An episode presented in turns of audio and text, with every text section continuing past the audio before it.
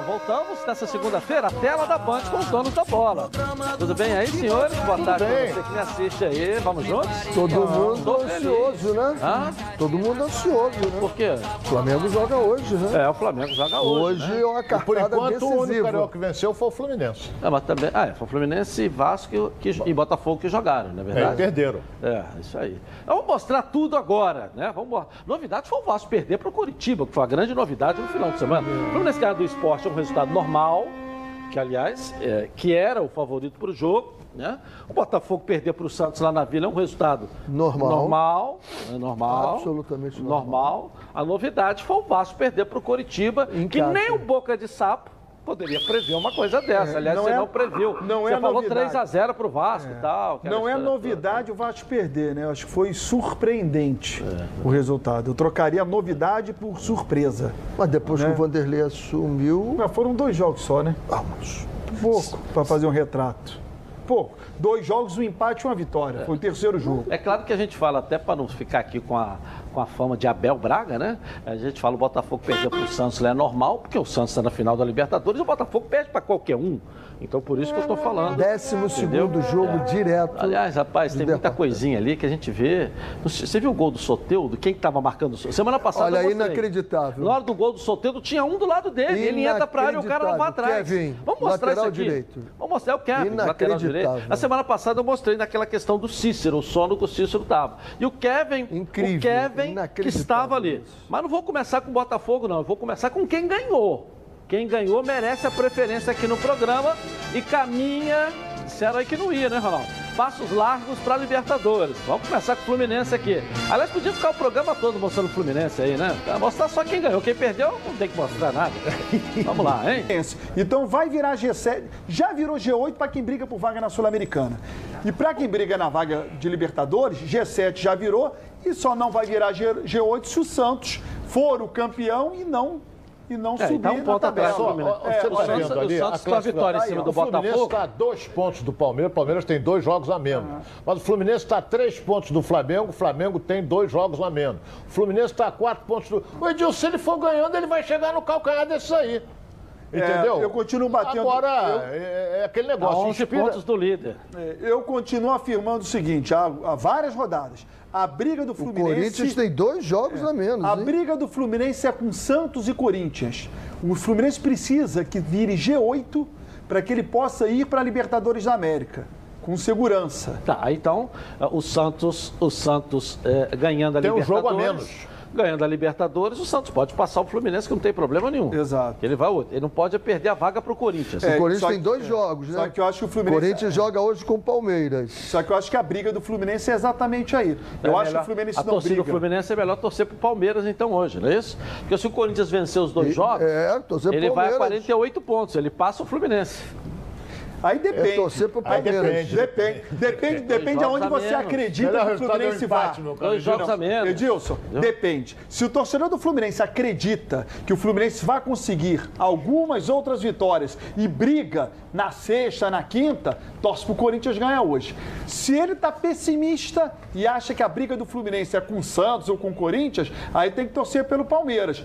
Ah, eu te pergunto, você como tricolor acha que o Fluminense briga com o Palmeiras e com o Flamengo ou com o Santos e com o Corinthians? Santos e Corinthians. Então você tem que torcer pro Palmeiras ganhar hoje. Palmeiras, Eu- eu- eu- Palmeiras aí, livra deixa o ponto. Palmeiras ir. Exatamente. É onde o você melhor- acredita que teu time o melhor vai brigar. resultado, na minha opinião, é um empate. Porque o Palmeiras vai para o Palmeiras vai para 49, certo? Aí ele vai ficar com 29 jogos e o Santos não, não ultrapassa o Fluminense porque o Santos tem Santos uma não, vitória a Corinthians. menos. Corinthians. Palmeiras e Corinthians. Corinthians. O, Agora- o- o- o- o Palmeiras vai para 43 e não o, o Corinthians vai para 43 e não ultrapassa o Fluminense. Tá, agora um detalhe, saindo do Fluminense e indo pro Flamengo, que com a- o empate do São Paulo e com dois jogos a menos, o Flamengo ganhando os dois jogos, ele passa o São Paulo. Porque ele vai jogar com o São Paulo na última rodada. Aqui, ó. É verdade, é Ele verdade. vai, Ele vai a a 52 45. hoje e a 55 com um jogo atrasado, que é contra o Grêmio, mas é um jogo atrasado. 55. E ele ganhando o São Paulo, ele vai a 58. Só que ele ultrapassa o São Paulo e não ultrapassaria os outros. Espera aí, meu querido. Aí nós temos o Internacional e temos o Atlético Mineiro. Eu estou dizendo, para passar o São Paulo, o Flamengo depende só dele. Isso não quer dizer que se Agora porque o sim. Atlético Mineiro ganhando Verdade, todos os verdade. jogos vai ser campeão. Se o Internacional ganhar todos os jogos, o Internacional é campeão. Edilson. Estou falando em relação ao São Paulo. No meio de Que semana. já não é tão líder Que assim já mais. não é mais o tão favorito. líder. Outra coisa, nesse Pela meio de semana. performance, pela performance, o Internacional está a sete jogos. Seis do brasileiro e mais o do Boca Juniors. A sete jogos, sete vitórias consecutivas. Edilson, não E esqueça jogando que tem, muito bem. Tem um confronto aí, Flamengo e Grêmio. É, eu sei, eu sei. Não, eu estou dizendo o seguinte, o Flamengo hoje só Ele depende dele para passar o São Paulo. Esse meio, esse Se meio, vai ser campeão, esse é Isso quer dizer que o São. Paulo é líder entre aspas.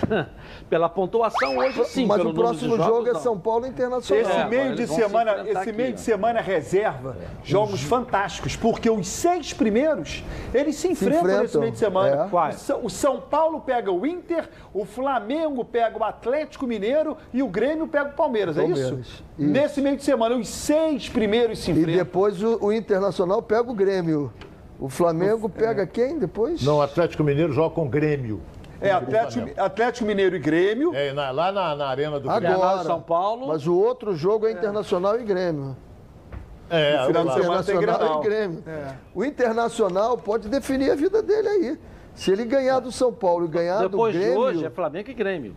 Não, não, não, não, não. Flamengo e Palmeiras. É Flamengo e semana. Palmeiras, desculpa, Flamengo e Palmeiras. Flamengo e Palmeiras, é, São Paulo e Inter, Atlético e Grêmio, nesse meio de semana. é.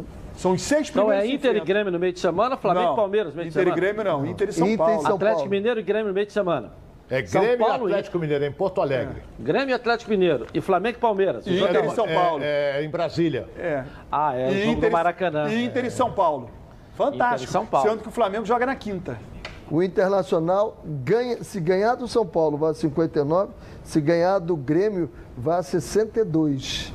Olha, Edilson, E um tem um detalhe detalhe impor- ah. que a gente não pode esquecer. O Flamengo joga hoje. É. Joga hoje contra o Goiás. Se ele ganhar, ele vai para 52, já ultrapassou o Grêmio. É. E tem o mesmo número de jogos. Ele vai para a quarta colocação no campeonato. Um Mas detalhe- só que tem Palmeiras e Corinthians. Se o- mesmo assim, se o Flamengo ganhar, o Palmeiras não ultrapassa ele. É, e o detalhe é que o Flamengo na penúltima rodada pega o Internacional aqui no Rio e na última rodada pega o São Paulo o lá em São Palmeiras Paulo. tem dois jogos a menos também, hein? É. 51, 54. Bom, tem muita coisa pela frente, eu acho que embolou. Tá bonito, É, o tá bonito o agora. Flamengo Foi Mas o ótimo. Flamengo, o Flamengo é, só vai voltar a disputar o título se ele voltar a jogar, porque ele não está jogando. Nós nós estamos fazendo essa conta toda favorável ao Flamengo, nós estamos fazendo já há três semanas. Não, e cada o vez Flamengo mais não vence, né? desculpa, O time não está Ele jogando. não sobe o degrau. Peraí, desculpa, mas a conta toda, é, a cada semana é desfavorável. Porque essa mesma conta que a gente fez colocava o Flamengo atrás do São Paulo. Hoje, olha como é que ela está desfavorável. É. É. Então nós estamos fazendo um montoeira de conta aqui, né? E uma conta é que o Flamengo não ganha. Vamos voltar a ganhar, Se voltar você- a jogar. se você- Aí depois a gente volta a fazer conta. Edilson, se você pegar, virar a tabela, vai ser a mesma coisa lá na zona do rebaixamento. Tem oito times, nove times lutando aí para não, Não, fugir. não vejo oito Mas nove, não- Não, eu tô dando um exemplo. Daqui a pouco nós vamos chegar lá nessa parte de baixo. É. né? Vamos lá. Vamos falar do Vasco da Gama agora. Melhores momentos dessa derrota. Que derrota do Vasco.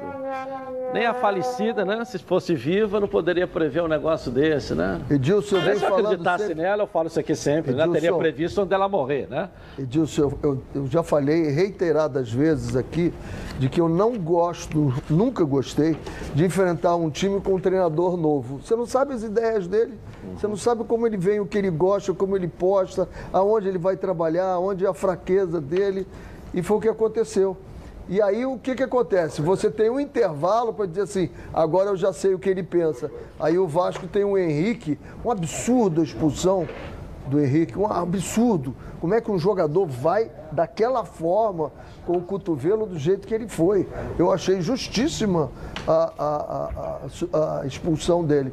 E aí complicou bastante. Bela defesa. hein? Porque tinha que colocar o Benítez, né? E aí a opção foi tirar o, o Thales Magno. E eu aí achei que o, o- o Benítez, sem ritmo de jogo, né? Errou alguns passes, botando passe para fora. E aí complicou a vida do Vasco. E o Curitiba ganhou um gás, né? Ganhou um gás, que perde aí já tinha selado aí o Benítez chegando. Esse foi o Cano que chutou. É. O Cano, Benítez, a- E o goleiro Wilson, né? Benítez. Benítez. O goleiro do O Cano- Curitiba, o o Cano Wilson errou. também, experiente, muito É, bom goleiro, né? E a última defesa do, do Wilson foi um negócio absurdo. E outra coisa, a cada campeonato eu fico olhando a zona de rebaixamento. Olha essa daí, olha olha, essa defesa aí, ó. Absurdo. Mas o Cano pegou lance. meio. Não pegou no pé. Não, olha, olha onde essa bola aonde pega ela ia? É, pegou na Olha, canela, Edilson, né? Onde ela ia? É, Ele ia derrubar a coruja ali. A coruja ia tomar uma bolada que. Aí já são lances do primeiro tempo. é, novo. voltou já. Mas enfim, ô Barão, por que perdeu? Porque o time do Vasco ele oscila demais, ele não é confiável. Tecnicamente o time não é bom. Então ele às vezes é, é, ganha do Botafogo assim, né? Vencia por 1 a 0 o jogo estava duro e de repente fez dois gols. E aí ganha de 3 a 0 A impressão que passa é que fez um grande jogo, que não é verdade. Oscila demais a ponto de perder para Curitiba. E se você pegar o time do Curitiba e o time do Vasco, é tudo muito igual. Hoje o que o Vasco tem de muito melhor do que o Curitiba? Talvez um técnico no banco de reservas, porque a gente conhece pouco o trabalho do técnico do Curitiba. Se até Seria injusto de falar que o técnico do Vasco é muito melhor do que o técnico do Curitiba. Eu não conheço o Não, Paraguai. que ele é muito melhor, assumir. ele é muito melhor. É. Mas nós não conhecemos Não- o Paraguai. né? Exatamente, a gente não conhece. Mas o time do Vasco, ele tecnicamente é fraco. E aí, se você olhar a tabela, se o Vasco empatasse com o Curitiba, a situação dele hoje seria bem mais confortável. Ele estaria na frente do esporte, estaria a quatro pontos do Bahia. Então, quando você está na zona de rebaixamento, fora da zona, melhor colocando, quando você está fora da zona, qualquer ponto é importante. Qualquer ponto. Soma ponto, não deixa de somar. Por quê? Porque ali todo mundo perde. Você empata, você soma um pontinho. É, não entendo como é que muda de opinião, né, Ronaldo? Ele sempre criticou aqui quem empata muito não serve, empate não serve pra nada, É. no campeonato de três pontos, agora o empate é que- bom. A equipe Agora que mais é empatou no campeonato foi o Grêmio, 14 vezes e está lá na cabeça. Mais, é, mais que o Botafogo. É, agora empate com o Botafogo. Nós não podemos esquecer de um detalhe, o Renê até levantou a bola aqui. O grande culpado foi o lateral esquerdo, que deu uma cotovelada desnecessária e foi expulso no primeiro tempo. O Vasco com 10. E tomou o gol, Edilson. Tomou o gol, o que, que aconteceu? Você vai jogar 10 contra 11. O Vasco teve situações, criou situações, criou, mas é, o desgaste é muito maior. É muito mais fácil defender do que atacar. Claro, Muito claro. fácil. Então o Curitiba Ainda mais um time- ali, ficou um time que tava com um a morto, mais né? e querendo jogar por uma bola. O e já Curitiba tinha feito 1 a Não 0 precisava nem jogar por uma bola, Ronaldo. Não, já estava ganhando o jogo. Estava ganhando o jogo. É. Então é, é- é difícil entrar ali e aí você precisa de qualidade, né? A saída do Thales Magno, que é um jogador que a gente espera que ele volte, né? Com Ele os dribles, consertando. Olha o, o gol do, do Inter, né? Como um jogador, como o drible resolve tudo. Olha como tem resolvido Soteudo com o drible, o, Vanderlei Marinho com o drible. E aí quando você tem um time que ninguém dribla, ninguém dribla nesse time do Vasco. Né? E aí vai o tempo seguinte, você vai jogar na forma de criar, criar espaço.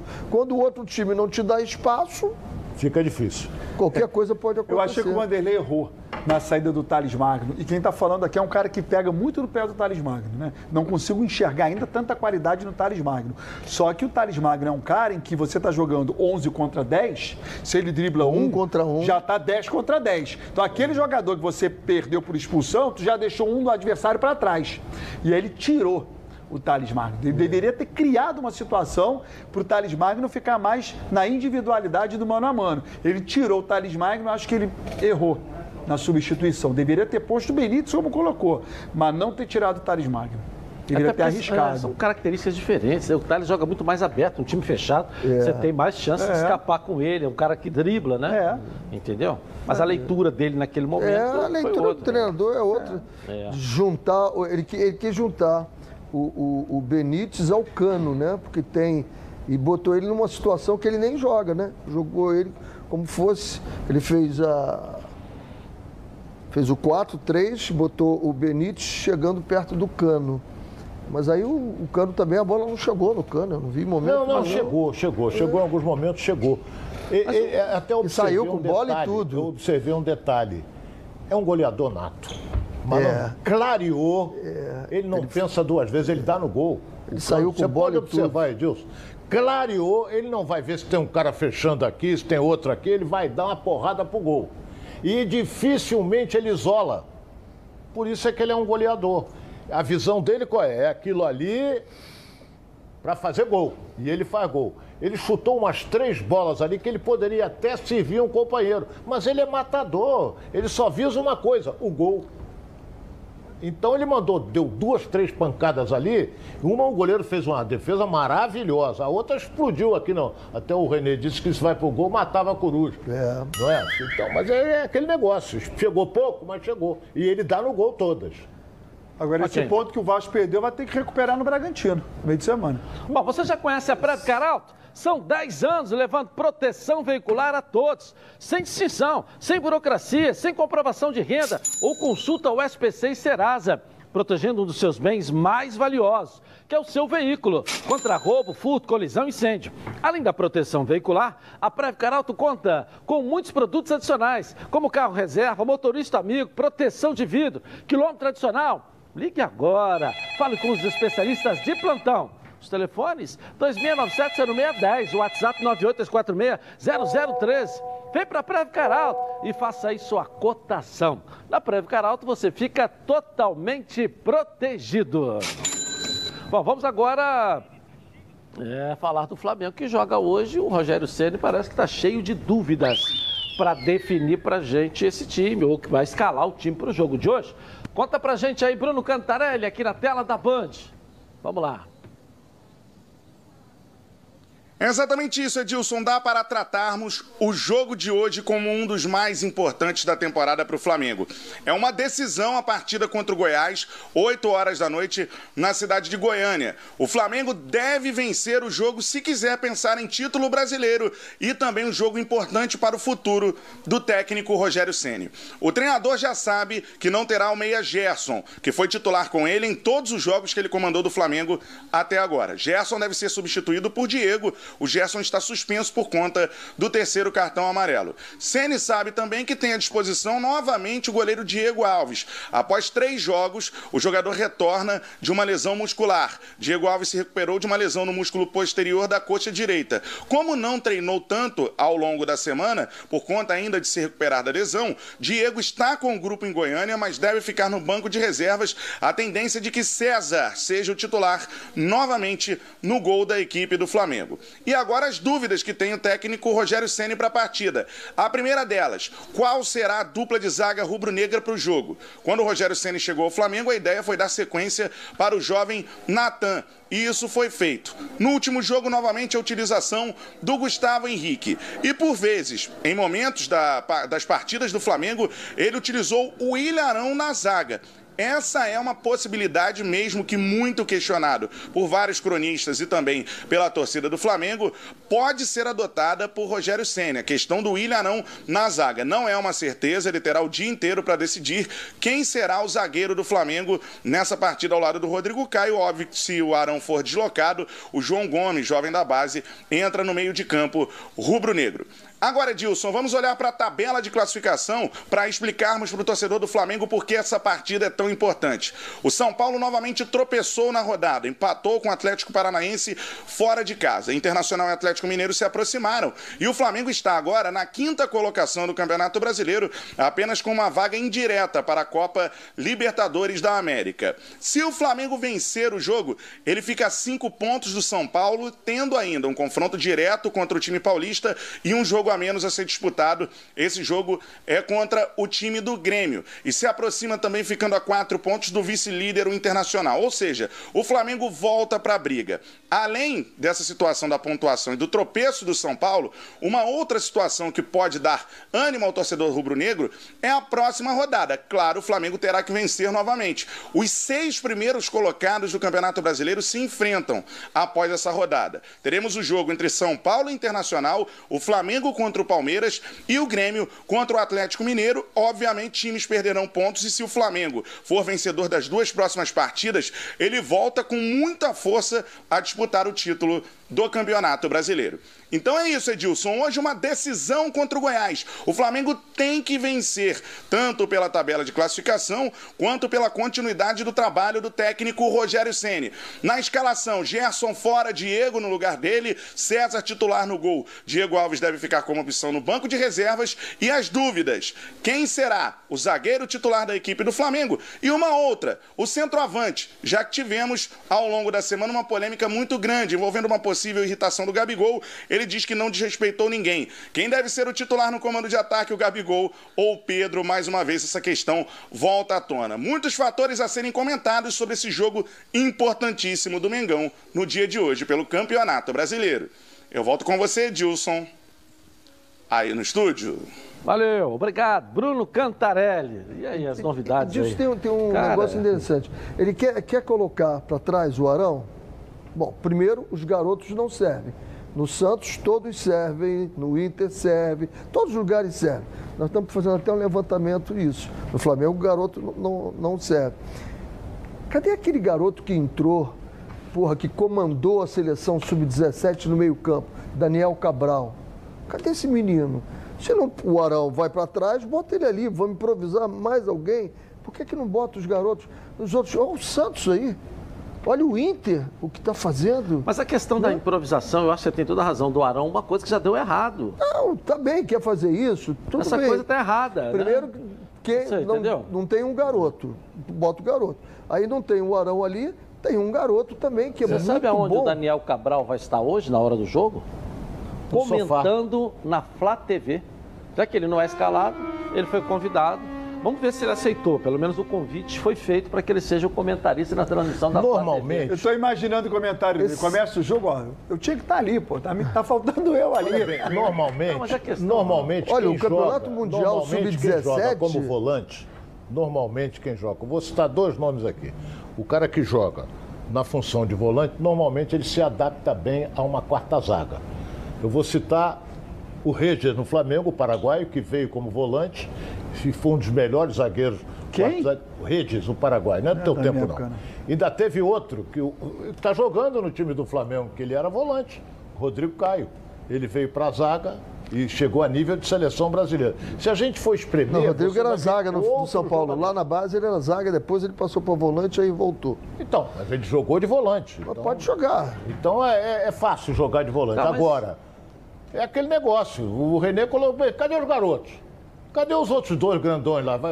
Se você vai improvisar, você tira qualquer. Olha, quem viu, daqueles. quem viu as decisões, detalhes, quem viu os dois jogos, quem viu os dois jogos finais da Sub-17, viu esse menino arrebentar com o jogo. Mas só um, né? mas só Tem um outro garoto também que arrebentou. Como é que é o nome da frente? É Rômulo ele? Não, eu estou esquecendo o nome dele. Da frente, o garoto que arrebentou do Flamengo. Mas Só um detalhe envolvendo o Arão. O Arão é um volante que ele só não é um volante comum porque ele tem uma característica Ele era de meia. infiltração. Ele era meia. Porque ele se infiltra bem. Eu jogava aí com o Rodrigo- Aí com- você quer o quê? Que ele recue? Eu jogava com o Marcelo Matos e ele. Ele era o cara que entrava na É, área e é, o fazia Marcelo gol no Botafogo. mais. O que, o que diferencia o Arão dos outros é o poder que ele tem de enxergar e de se infiltrar. Aí você, além de tirar essa infiltração dele, você vai recuar ele. Ele vai virar o quê? Um zagueiro comum. Eu prefiro ter um volante incomum, porque ele é um volante incomum, do que um zagueiro completamente comum. É, quem Você está tirando a quem característica deve do jogar, cara. caminha o João Gomes, né? Até para a gente fazer justiça, que é um jogador da base. A princípio, quem deve jogar de volante é o João Gomes, que é da casa. Que tem entrada, eu acho que a gente, é, a gente só tem que discutir um pouco mais, que é com tantas reuniões, protestos e tudo que aconteceu, ou aquilo tudo que a gente acompanhou durante a semana, na cabeça do Rogério não mudou nada. O Rogério não mudou a postura dele. Porque se você colocar o Arão de zagueiro, ou seja, que ele não mudou. Ele continua achando que ele está certo. Você colocando o Arão de zagueiro, você desmotiva né, Totalmente. totalmente os dois grandões e mais o próprio Natan, que é o que todo mundo acha Ainda que tem que tem ser o titular. também. Não, e É o que todo detalhe- mundo acha que tem que ser o titular. Nesse momento, o Natan tinha que ser o titular. E tem o detalhe, quando Hã? você procura um equilíbrio, você procura mexer o menos possível. Eu perdi o Gerson, então eu vou mexer numa posição. Se eu mexo no Arão, eu já mexi em três posições. Quem vai entrar no lugar do Gerson, quem entra no lugar do Arão e o Arão, que está mexendo na posição de um zagueiro. Eu mexo em três. Então por que, que eu vou mexer em três se eu posso mexer em uma Se o, só? Arão, se o Arão fosse um volante extremamente O próprio- apenas o marcador, próprio goleiro também, ainda né? vai lá. O o próprio goleiro Neneco Hugo, né? Perdeu espaço. Você vê o César mantido é. para o jogo. Né? É. Eu... eu me permito não discutir o goleiro porque o Rogério Senna entende mais de goleiro do que eu. Isso eu me permito não discutir. Ele deve ter visto alguma coisa trabalhando ali. Isso aí, eu, eu, como eu é, trabalho assim, é, é uma, é uma posição, sempre é uma posição que a comigo, gente achava que o Rogério Senna conhecesse, né? É. Quem que ter sido goleiro, sempre... não, essa posição ele conhece, não, ele como ex-goleiro. Não, ele conhece, ele conhece. vê os treinamentos, a gente não vê. Agora, tem um detalhe também. Ele está mexendo demais no time do Flamengo se ele perder, ele dança.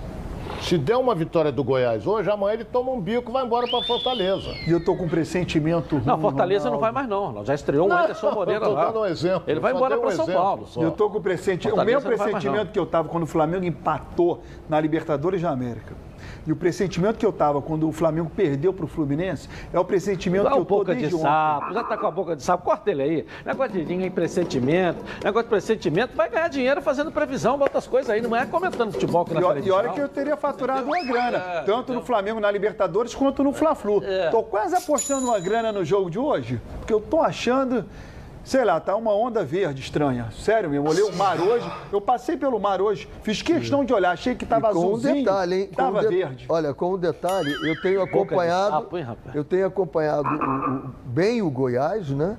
E, e tenho, tenho, dito aqui já uns quatro, quatro rodadas anteriores que eu disse o Goiás não cairia, né? O Goiás joga com o Fernandão e o... Fernandão não joga nada. Joga com o Fernandão. É joga e o Rafael Moura. E o Rafael Moura. Que depois colocou os dois ali, eles começaram a aprender os outros times e de repente iam lá e ó. Olha o que ele subiu. Todo, tava caído já, né? É, tava na posição Todo que tá o Botafogo dizia. hoje, Goiás. Tá aí a 3, pior, 4 pontos tava com sair. 16 pontos. O Goiás hoje mas... tem 76% de chance de cair. Quem? Tem na, na Goiás e tem 26 pontos então, na tabela. É, é um seríssimo candidato eu acho, B. Mas é um time que está em ascensão. Então, não hoje. Ascensão. Hoje vai então, cair. Então eu digo a você assim, eu acho que o Goiás vai cair. Mas vai atrapalhar a vida do Flamengo hoje. É o sentimento que eu tenho. Ele entra para atrapalhar a vida do Flamengo hoje. Não, ele e entra, mesmo assim ele, ele vai cair. O novo pai de Ná. Ah, o novo pai de Ná. Não, a lacuna ficou depois salvar, que a, a, falecida foi, né? A falecida foi, ficou a lacuna aí. O novo eu não pai sei de Ná. Não, hein? Não, não, não, o novo pai, pai de Ná. Ele não entra para atrapalhar o Flamengo. Não, atrapalhar. Ele pode atrapalhar. É, o pai, Baranga. Ele o pai Baranga. Ele entra para se salvar, só que eu acho que ele não vai se salvar. eu acho que o Goiás vai cair como vai cair o, Curitiba, como vai cair o Botafogo. Só que tá arriscado esse Goiás cair e tirar Já o Flamengo demais da disputa. o pai Baranga aí, ó. Família Cuidado, e é com ela que contamos em todos os momentos. E por que seria diferente na hora de cuidar da sua saúde? Muito mais que um plano de saúde. A SAMAC é formada por uma grande família com a missão de cuidar da sua. Com mais de 50 anos de história, possui seis unidades próprias e além de uma ampla rede credenciada de apoio. No plano SAMOC, você conta com um corpo clínico de ponta e atendimento domiciliar de urgência e de emergência sem custo adicional. 10% de desconto nas seis primeiras mensalidades e condições especiais nos planos empresariais. Para saber mais, 30 32 88 18 ou aponte o seu celular para esse QR Code aqui, ó, na tela da Band. Bom, a nossa enquete de hoje. Qual vai ser o resultado do, do jogão desta noite? Vitória do Flamengo? Vitória do Goiás ou empate? Vote no Twitter Edilson na rede e participe com a gente. Eu vou rapidinho no intervalo comercial. Temos um convidado muito especial no programa hoje ainda, ao vivo com a gente aqui, hein, galera? Eu volto já já. O programa do futebol carioca. Eu nasci em Cavalcante, subúrbio do município do Rio de Janeiro, no estado do Rio de Janeiro. Por isso eu sou carioca. E esse jeito carioca de ser, de andar de pé, descalço, de chinelo, de bermuda, camisa regata, gostar de sol, de praia, das coisas da praia, um chopinho gelado de tarde, e aí, amigo, um camarão, um pastel de camarão, um croquete de camarão e o jeito de ser do carioca. Por isso, há 24 anos, eu e meu irmão inauguramos um restaurante no centro da Tijuca, no Rio de Janeiro, para atender os cariocas com jeito de carioca. E você que não é daqui, de qualquer lugar do Brasil, vem para cá, vou te dar um conselho. Quer ser e sentir a experiência de um carioca, vem para o Camarão.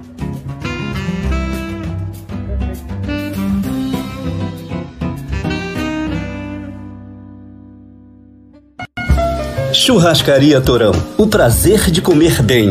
Grandes variedade de carnes nobres e cortes selecionados. Completo buffet de saladas e deliciosos pratos quentes. E para acompanhar todas essas delícias, dispomos de um sofisticado empório de vinhos com mais de 300 rótulos. Então, você já sabe, qualidade e excelente atendimento é na Churrascaria Torão, Praça do Or 116, Barra da Tijuca. Torão, o prazer de comer bem.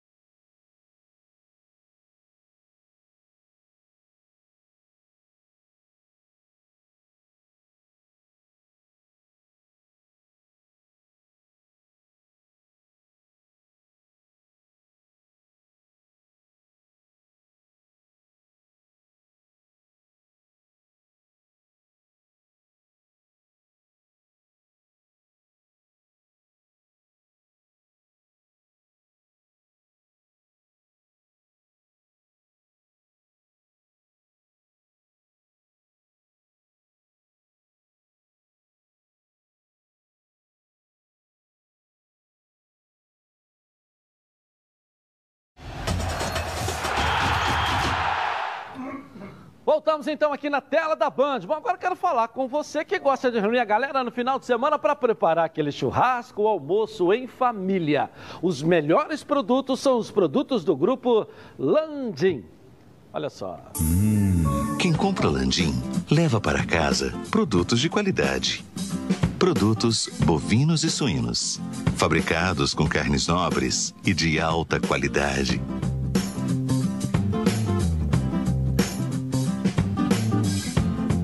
para o churrasco de fim de semana ou aquele almoço de dar água na boca. Produtos Landim, a qualidade que sua família merece. Tudo da melhor qualidade, produtos Landim, sempre os melhores supermercados do Rio. Se ainda não estiver perto da sua casa, fala que viu aqui nos Donos da Bola. Peça ao gerente a marca que tem a melhor qualidade. Landim. Nosso nosso convidado está aqui para poder participar com a gente aí, um baita jornalista, hein? Um dos melhores hoje do Brasil. Tem uma honra de ter aqui o Mauro César conosco aqui. Tudo bem, Mauro? Prazer tê-lo aqui nos Donos da Bola. Prazer meu, Dilson. Obrigado pelo convite. É, e você sempre atuante aqui também no futebol do Rio de Janeiro, estamos aqui em defesa do futebol do Rio. Como é que você vê a insistência do Rogério em botar o Ilharão de zagueiro no jogo de hoje também? Eu estava comentando aqui, eu não sei se você ouviu, de que tudo que aconteceu durante a semana, acho que deu uma agitada no Flamengo, mas não mudou a cabeça do Rogério em relação à escalação do time, Mauro. Edilson, eu entendo que o Arão como zagueiro é uma situação de jogo, né? É uma situação circunstancial. Essa semana acho que houve muito barulho por conta de um treino é, ah, o Rogério treinou o Arão de zagueiro. Bem, oito dias de treino, ele tem que treinar mesmo jogadores em diferentes situações. No jogo contra o Ceará, por exemplo, ele tirou o Gustavo Henrique, que estava com cartão amarelo desde cinco minutos, colocou o Arão na zaga e o Diego entrou no meio do campo. O time melhorou. O Diego entrou bem no jogo, o Arão melhora a saída de bola. A preocupação dele quando coloca o Arão me parece que é melhorar a saída de bola, dar mais velocidade e ter dois zagueiros mais rápidos. O Ceará, no segundo tempo, praticamente não atacava. E o Flamengo poderia ter até virado aquele jogo, criou várias situações no segundo tempo, o time melhorou, muitas jogadas intuitivas, é verdade, porque o time de fato não está, não é uma engrenagem hoje que funciona adequadamente, mas o time criou situações, várias situações, só o Pedro perdeu três chances, uma delas uma grande defesa do goleiro, e duas ele estou para fora, uma por cima, uma passou rente atrás. Então o time cresceu no segundo tempo. Acho que para uma situação do jogo, é possível você utilizar esse jogador nessa função. E acho que se ele começar com o Arão vai ser um erro mas utilizando em determinados momentos, acho que faz parte. E por que um erro? Justamente por conta de centroavante, jogadores altos. O Goiás tem o Rafael Moura e tem também o Fernandão. Vai forçar, o jogo em cima dos dois. E aí é melhor ter o Gustavo Henrique, 1,95m. Então o Arão com 1,81 aproximadamente. Apesar do Arão ter um, ter um bom jogo aéreo.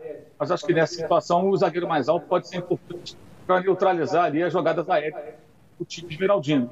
Mas eu acho que está tendo muito barulho por qualquer coisa que acontece no Flamengo. É normal que seja assim, sempre foi assim no Flamengo. Mas agora, repercussão absurda, treino eu acho um pouco demais. O treino, o técnico tem que fazer as experiências, fazer os testes. Ele pode até testar alguma situação, não gostar. É, outra, ele pode até achar tentar aplicar. Enfim, é um treino. Treino é um treino, é o jogo, é um ensaio, não é o que deve ser alvo, na minha opinião, de avaliação. Até porque a gente está vendo treino, os são todos fechados. O que eu acho mais grave aí é do César. César, goleiro fraco, goleiro que não tem nível para jogar no Flamengo. Aliás, falhou no único chute que veio contra a sua meta, além do gol do Vina, domingo, no domingo retrasado. Né? O gol do Vina ele não teve culpa. Ali já foi um absurdo ali a, a, a liberdade dada ao principal jogador do Ceará. O Arão estava na direita, o Gerson estava na direita, o Rascaeta está voltando caminhando no meio campo. E o Vina se projetou ali trotando para finalizar completamente livre com apenas 12 minutos de jogo, que é um absurdo. É, aí é culpa do jogo coletivo, é culpa dos atletas, na minha opinião. E depois o Ceará chutou essa bola com o perigo no segundo tempo e o César aceitou. Acho que aí é grande, seria a grande teimosia a permanência do César, caso o Diego Alves de fato não jogue, e não o Hugo, que é um goleiro verde ainda, goleiro com algumas, alguma regularidade, mas é melhor do que o César, isso me parece muito claro. Estamos aqui com o professor René Simões, com Leonardo Baran e também com Ronaldo Castro. Vamos lá. Mauro, qual é, contratação te decepcionou mais?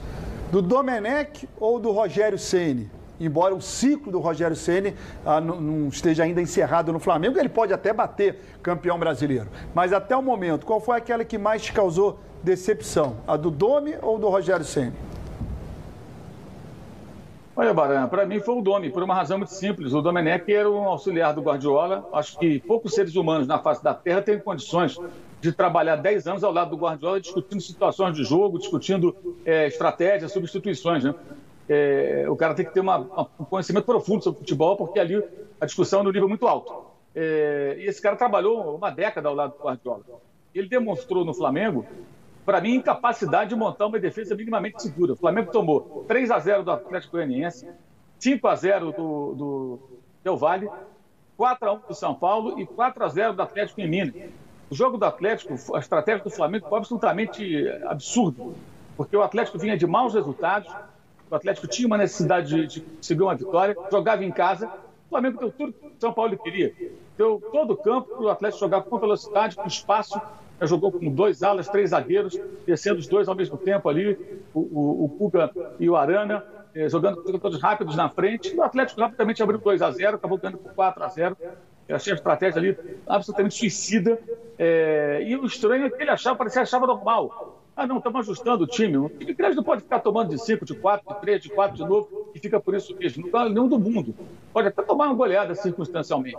Então, achei que o Domenech, pelo, pelo, pela dificuldade de montar uma equipe defensivamente, achei bem decepcionante. O time até funcionava, criava situações de perigo, o time tinha uma certa é, é, volúpia no ataque, construía jogadas de gol, goleou o Corinthians em São Paulo, por exemplo, aplicou um 4 a 0 jogando no contra-ataque na própria equipe do Independente Del Vale, mas defensivamente era uma peneira. O Flamengo, naquele momento, tinha uma das duas piores defesas do campeonato. Isso é inconcebível. Uma coisa que não, não tem cabimento. No caso do Rogério, acho que é um processo em andamento, uma fase muito difícil, mas ainda com chance de recuperação. Ô Mauro, na minha opinião, é, pelo elenco que tem e pelo custo deste elenco, a posição que o Flamengo ocupa na tabela é, é ruim. Ah, mas ele tem chance de chegar. Você abordou um assunto aí que no jogo passado veio andando a Rascaeta. Na sua opinião, a parte física do Flamengo. Treinamento a gente não fala nada porque a gente não pode ver, jornalista não vê mais. Você acha que o Flamengo fisicamente não está num bom momento? Tem que treinar mais? Olha, Ronaldo, é, é difícil afirmar, né? Assim, eu acho que alguns jogadores podem, no, mundo inteiro, né? Eles podem estar sentindo é, é, um declínio físico em função da Covid, né? Porque isso não, não, existem estudos muito aprimorados sobre isso, mas é evidente que se muitas pessoas que são infectadas pelo novo coronavírus, depois que voltam, é, se recuperam, né, passam da quarentena, é, tem algum, algumas sequelas, é possível que atletas também tenham. Né? Então, pode existir algum caso assim. Agora, os jogadores têm aí enfrentado semanas inteiras, tem jogos na quarta-feira, na quinta-feira, essa semana agora haverá. Mas são várias semanas aí de, de, de, de treinos, houve cerca de 11 dias aí do final do ano para o jogo contra o Fluminense, que foi no dia 6, e, então, não se justifica, né? É, os jogadores estarem mal fisicamente. Acho que está vendo é falta de concentração, falta de empenho, muitas vezes, né? É, desligamento. Aquela bola do, do Felipe Luiz, é, que ele atravessa na frente da área, por Arão, na fogueira, e o Iago, Iago Felipe faz o gol da vitória do Fluminense. O que, que é aquilo? Aquilo é uma distração, que é algo que não, não, não, não cabe para um jogador do, do, calibre, da experiência e da inteligência do Felipe Luiz. É, para mim, aquilo é desconcentração, é distração. É, isso não pode acontecer. É, jogadores como o Arão, Arão sempre foi um jogador muito desconectado do jogo, se desliga do jogo. Por isso ficou famosa aquela, aquela, aquele grito, né, do, logo no jogo treino contra o Madureira, que o Jesus fez sua primeira aparição pública trabalhando com seus atletas, ele gritou: tá mal Arão, tá mal Arão. E acho que tem que ter um Jesus gritando o tempo todo, mal Arão, para que ele fique realmente desligado. Ele se desliga do jogo. Então acho que esse é tipo de coisa que não pode acontecer. E o time está muito desconectado. No segundo tempo desse jogo do Ceará, o time voltou melhor. Agora, pode ser que existam problemas físicos, agora não, não, se justifica, não se explica. Talvez até pelo fato de muitas mudanças no comando técnico e da equipe também da comissão técnica. Né? Esse ano foram três equipes diferentes. Quando sai o técnico, muda tudo, muda a preparação física, muda todo mundo, é outro método de trabalho, isso também pode ter algum impacto. Teve o pessoal do Jesus, os portugueses, depois ali os catalães ali do Domenech Torrente, e agora a equipe que trabalha com o Rogério Cine. Então essas mudanças todas também podem ter algum impacto. Agora, concordo plenamente com você. A colocação do Flamengo é absurda. O Flamengo, com o elenco que tem, com o investimento que faz, jamais poderia estar nessa posição no campeonato. O Flamengo tinha que estar na liderança, ou na pior das hipóteses, segundo lugar, podendo assumir liderança a qualquer momento. Esse é o patamar de cobrança do Flamengo. Pode ser outro. A não ser que o Flamengo estivesse na final da Libertadores, na Copa do Brasil, como está o Palmeiras, mesmo aos trancos e barrancos em alguns momentos, né? mas não é o que está acontecendo. Foi eliminado das duas competições eliminatórias e no brasileiro está numa situação que não é compatível com o investimento e tamanho do elenco. Mauro, um prazer falar contigo, Renê Simões. Quando o, o, o Jorge Jesus sai do Flamengo, é, eu dei uma declaração de que a perda do Jorge Jesus seria muito sentida, mas mais sentida ainda seria a perda do Evandro Mota, o mental coach do Flamengo. Porque o Flamengo tinha um grupo em que você perguntava quem foi campeão brasileiro naquela época dois ou três levantavam o braço. Quem foi campeão da Libertadores? Ninguém levantava o braço. Quem disputou uma final de Mundial, ninguém levantava o braço. Agora não, você tem um outro grupo e para isso você precisava de alguém que mantivesse esse toda essa linha de trabalho que foi montado mostrando para ele. E ainda vem, como você muito bem falou aí, três equipes diferentes, né? De comandos e aí fazendo tudo isso. E aí eu acho perfeito a sua colocação quando eu acho o time do Flamengo desconcentrado e de, sem o compromisso, com o comprometimento do que eles tinham decidido ano passado, que era chegar ao Mundial e ser campeão. Não te parece isso também? Olha, é verdade. É, é, essas mudanças todas, eu acho que é muito importante também o trabalho psicológico, o trabalho mental. Às vezes é um, é um aspecto que é deixado muito de lado no futebol brasileiro, para o Flamengo. Acho que hoje não tem ninguém fazendo esse trabalho. Ele tem a sua relevância? Claro que tem, isso é, é extremamente importante. É, por exemplo, quando eu vejo jogador como o Pedro perder dois gols como ele perdeu contra o Ceará, eu fico me perguntando até que ponto foi erro técnico ou o jogador se apavorou porque ficou nervoso, porque está ansioso, porque a necessidade do resultado e a pressão, de repente, tem um impacto emocional sobre ele. Não sei. É, um profissional da área, trabalhando diariamente com os atletas, poderia decifrar isso. Uma rápida conversa, numa conversa informal, talvez conseguisse capturar aí qual é a razão daquilo. O Pedro não perde gols como aquele. É muito difícil ele perder. E perdeu, perdeu três. Um goleiro fez uma grande defesa. O ele chutou para fora. Você viu o Pedro perder o daquele naquele cenário, muito afoito. É, acho que essa é uma, da, é uma das deficiências hoje. Mas acho que o maior problema, de fato, é a mudança do ponto técnico e as mudanças também no dia a dia do clube. Né? O Jorge Jesus, ele meio que terceirizou ali o CT do Flamengo. Tomou conta, botou uma plaquinha ali, falou aqui ninguém entra. Só entravam as pessoas que trabalhavam no departamento de futebol e os dirigentes ligados ao futebol. Hoje, as informações que nós temos é de que circulam várias pessoas que não têm nada a ver, já virou ali uma, uma grande uma grande visita turística, eventualmente, alguém vai lá para o seu TT, para passear, esse tipo de coisa, que não deveria acontecer. É, e também a política do Flamengo. A política do Flamengo é o maior problema do Flamengo, é essa, essa guerrilha política dentro da própria gestão atual. Existe uma, um racha muito claro entre uma ala e outra. Né, a pessoa que está à frente do futebol, que é o Marcos Braz, não pertence à ala do presidente, consequentemente à ala do BAP, do Gustavo Oliveira, do Rodrigo Tostes. Então, tudo isso também vai fazendo com que o Flamengo vá é, sofrendo bastante. O aspecto político tem impacto, sim, é, é, em campo. Acho que esse é o, talvez o grande problema de tudo. Até a escolha de técnico, né, feita em comum acordo. Né? O Rogério foi o primeiro técnico na gestão do Rodolfo Lange, que teve praticamente unanimidade.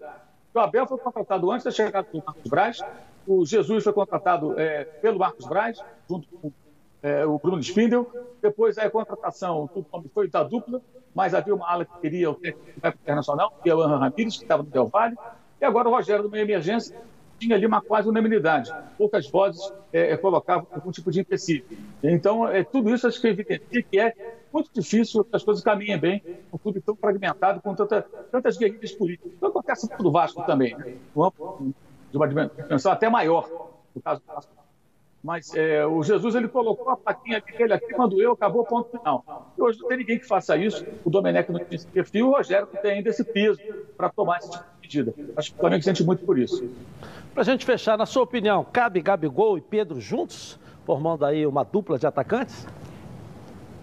Só em momentos específicos do jogo, uma situação bem substancial. Juntos acho muito difícil, porque todo time perde a bola, são dois jogadores que trabalham muito pouco na recuperação da bola. O Pedro é um centroavante típico, o Gabigol não é exatamente o jogador que trabalha tanto. Acho que é possível que alguns jogadores façam isso, né?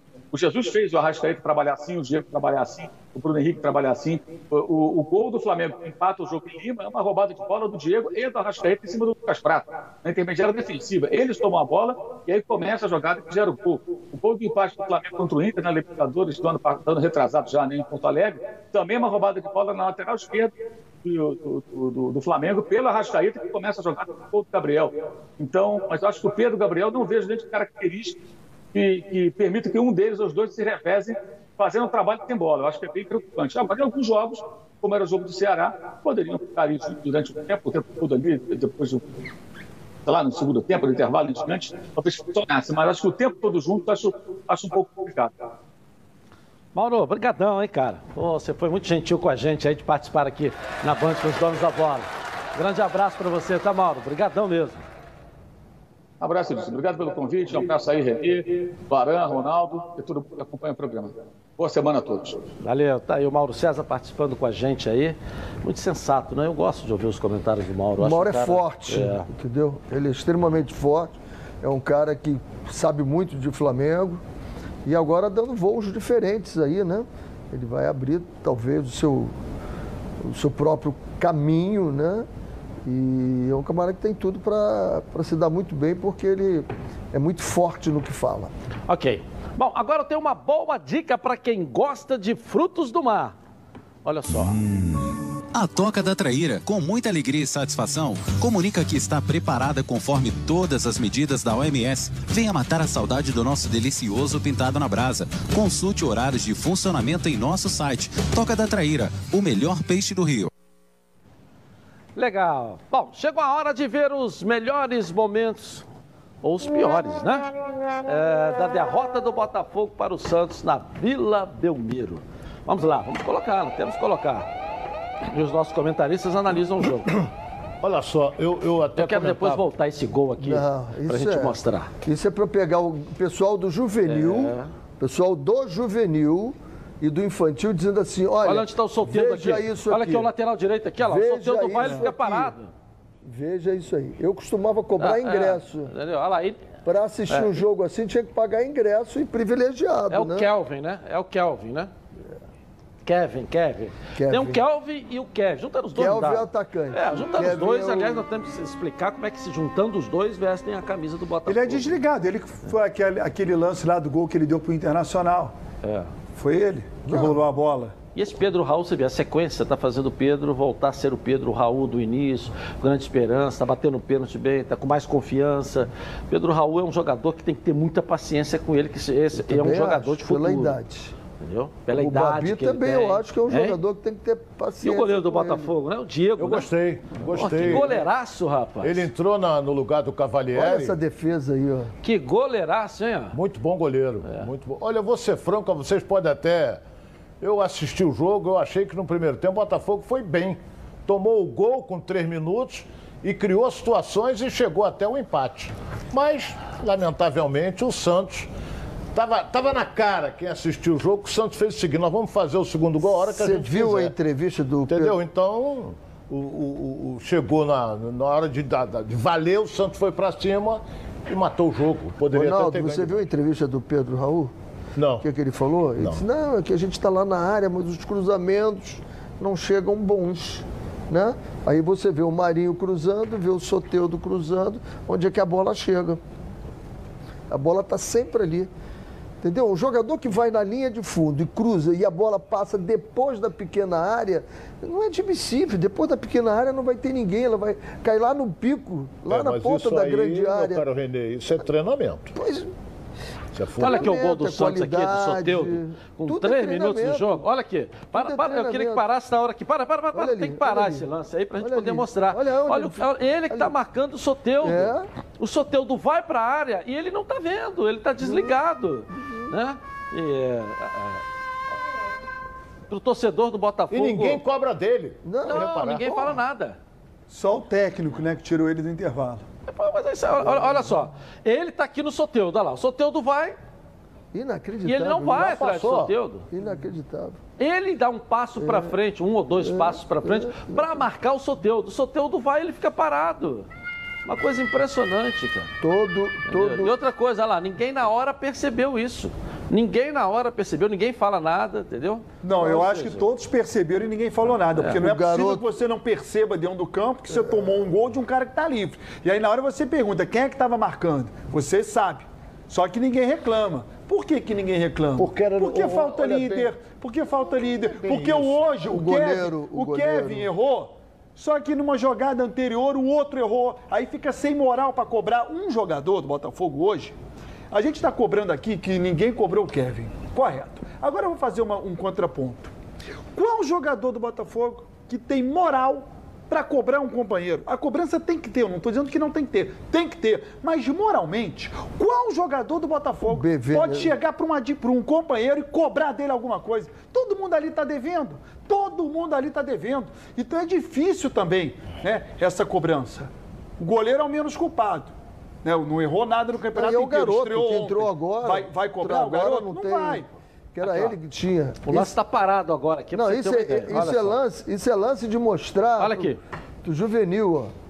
Quem tinha que. É outra que ele tá atrás, né? É, pé. Mas que tá atrás. E outra que tinha que atrapalhar. Ele tinha o que. Primeiro que ele não está marcando. Ele podia estar na o frente, primeiro ele não ponto pode é o estar seguinte, atrás, como ele, ele, não está ficou. marcando. Porque o que que é marcar?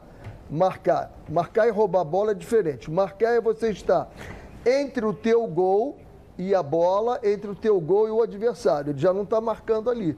Porque ele já começou a fugir dele devagarzinho e olha o posicionamento dele. Ele não acompanha o cara. É Isso é para mostrar para o juvenil. O, time juvenil que é diz assim, isso pode tá acontecer aqui que é a isso. oitava falha dele no, no campeonato.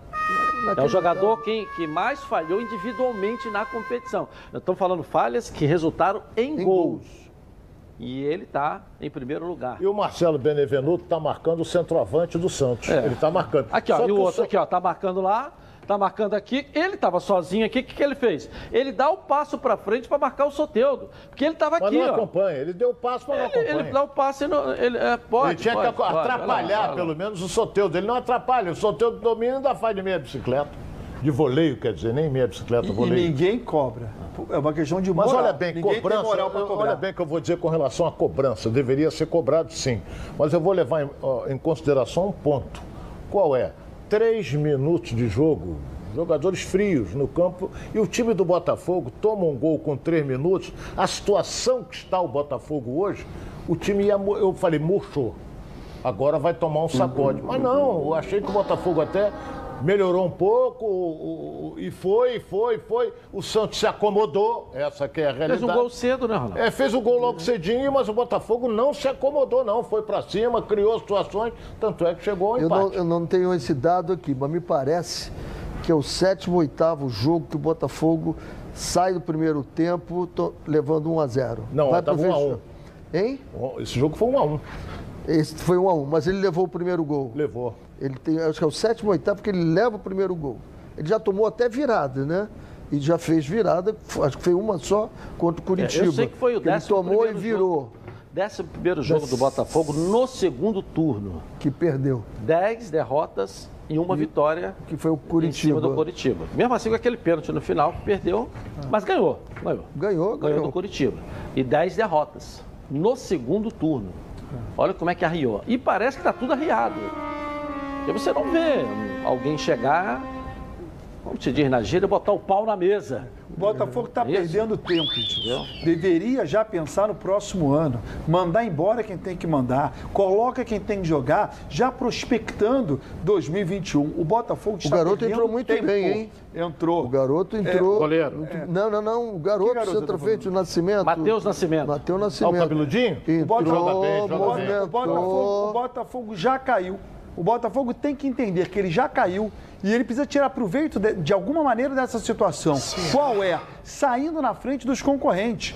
Até em relação ao Campeonato Carioca, que não se dá muito valor, mas nesse momento para o Botafogo, moralmente, fazer uma boa campanha é importante. E o Botafogo está perdendo tempo, mantendo na equipe jogadores que não deveriam ficar para 2021, para a sequência do ano, e que provavelmente não ficarão. Então, já afasta esse jogador, já começa a pensar em 2021.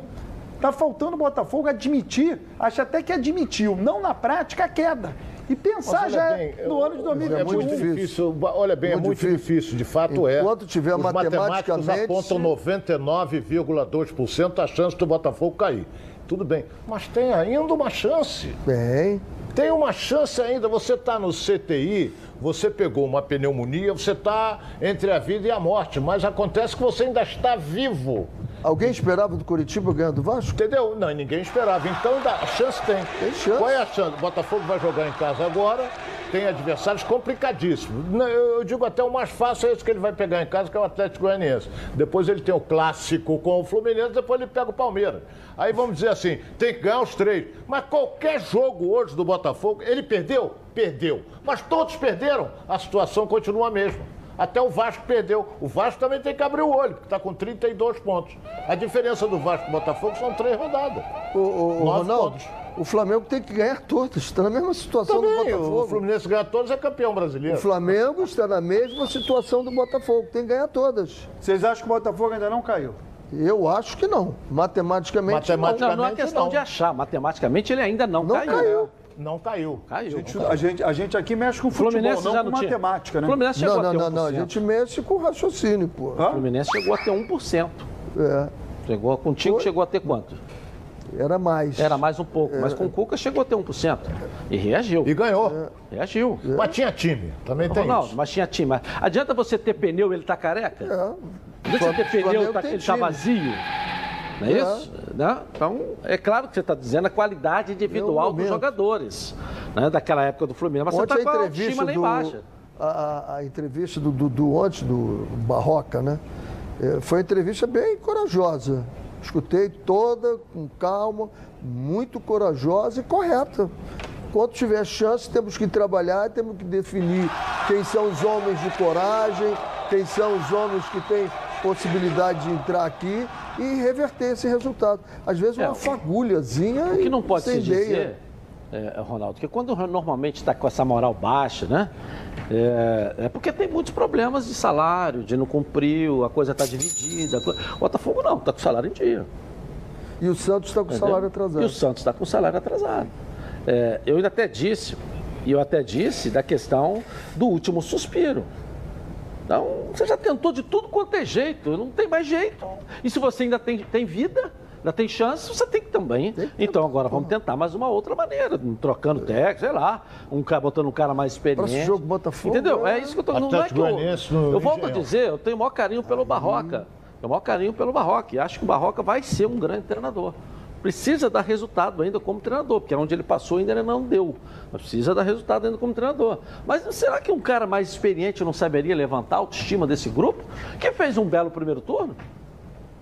O Botafogo fez um bom primeiro turno, era o segundo, cara, chegou a estar quase ali na briga pela liderança do campeonato. E alguns empates no finalzinho, tomou Entendeu? um gol. é né? claro que né, a arbitragem prejudicou um pouco, tomou alguns gols no final em alguns jogos, ou vários jogos, mas fez um bom primeiro turno.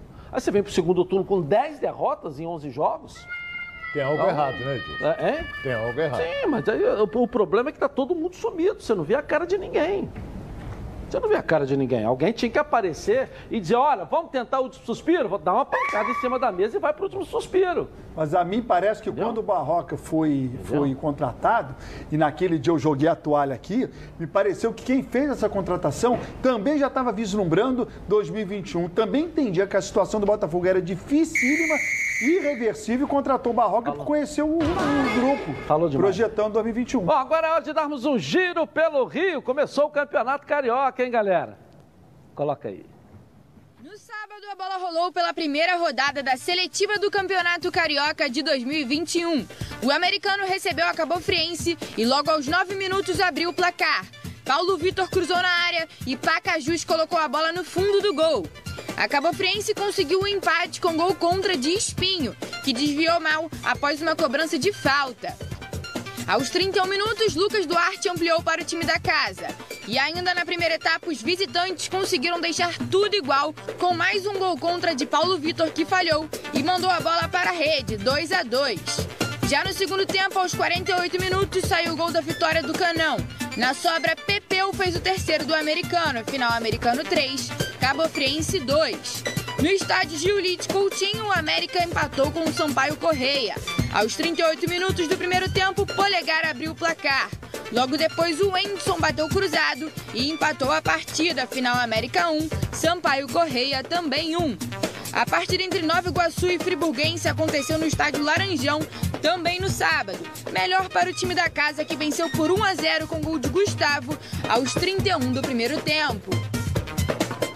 Ok, vamos agora quarta-feira, depois de amanhã, segundo, segunda rodada, e um vai fazer parte do Campeonato Carioca. É. E os que- demais vão disputar é, B1, B2, né? A segunda divisão do Segunda Rio de divisão. Janeiro. Ainda dois, esse ano. A dois. Ainda esse ano. Ou, seja, Ainda ele esse é, ano. é com chance É. de voltar à primeira divisão ano, que vem. Bom, todo mundo está falando aí de Bitcoin, né? Somente em 2020 ele teve uma valorização superior a 400%. E comprar Bitcoin é na comprarbitcoin.com.br. Olha só.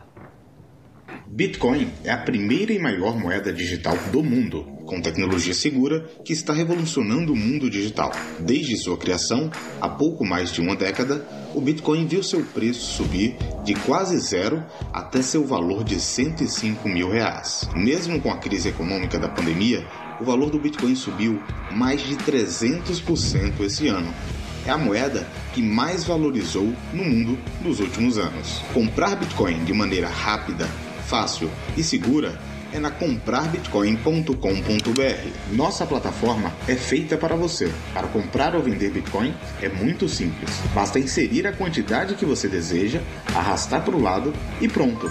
Entre agora no site comprarbitcoin.com.br ou fale com a gente pelo WhatsApp usando o QR Code. Tiramos suas dúvidas. Atendimento 24 horas por dia, 7 dias na semana. Atendimento gratuito. Legal. Tá esperando o quê para saber mais sobre Bitcoin? Entre em contato com a comprarbitcoin.com.br e não fique de fora desse mercado que não para de crescer. Bom, vamos dar um pulinho na nossa redação com Flávio Amêndola, aqui na tela da Band. Cadê o Flávio? Vamos lá, Flávio. E aí, tudo bem? Tudo bem, Edilson? Um abraço para você, para o pessoal que está acompanhando os donos da bola. Além do jogo do Flamengo hoje, também teremos Palmeiras e Corinthians, um jogo atrasado ainda da 28ª rodada do Campeonato Brasileiro. E o Corinthians, por incrível que pareça, chega como, ah, se não favorito, para bater de frente com o Palmeiras. Já são sete jogos de invencibilidade, quatro vitórias consecutivas.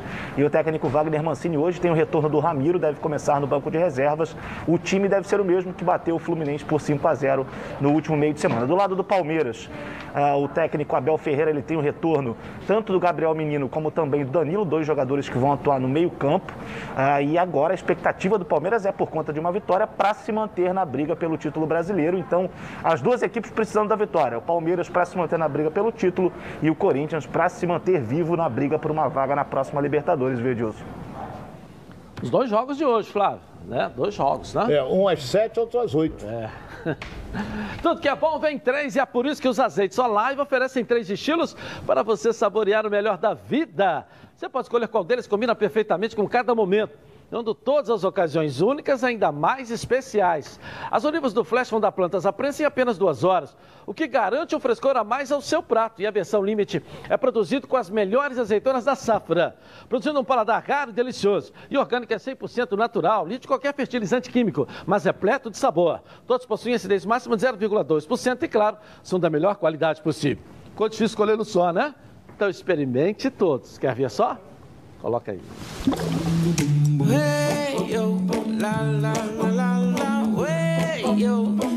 Azeites Olive, 0,2% de acidez e 100% de aprovação. Ficou muito mais gostoso. Legal. Vou rapidinho no intervalo começar e vou voltar aqui, ó, na Band. Tá na Band? Está no ar, os donos da bola. O programa do futebol.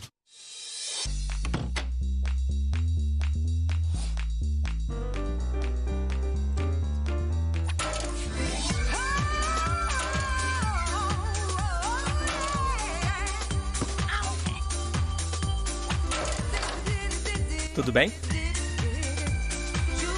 Super Maxi 3, a lâmina descartável tão boa que você não vai querer jogar fora.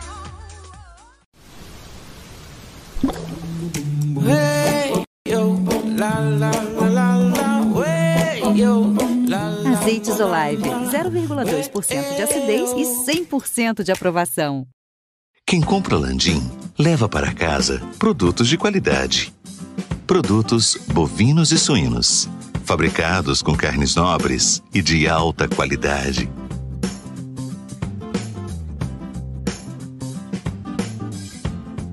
Para o churrasco de fim de semana ou aquele almoço de dar água na boca. Produtos Landim, a qualidade que sua família merece.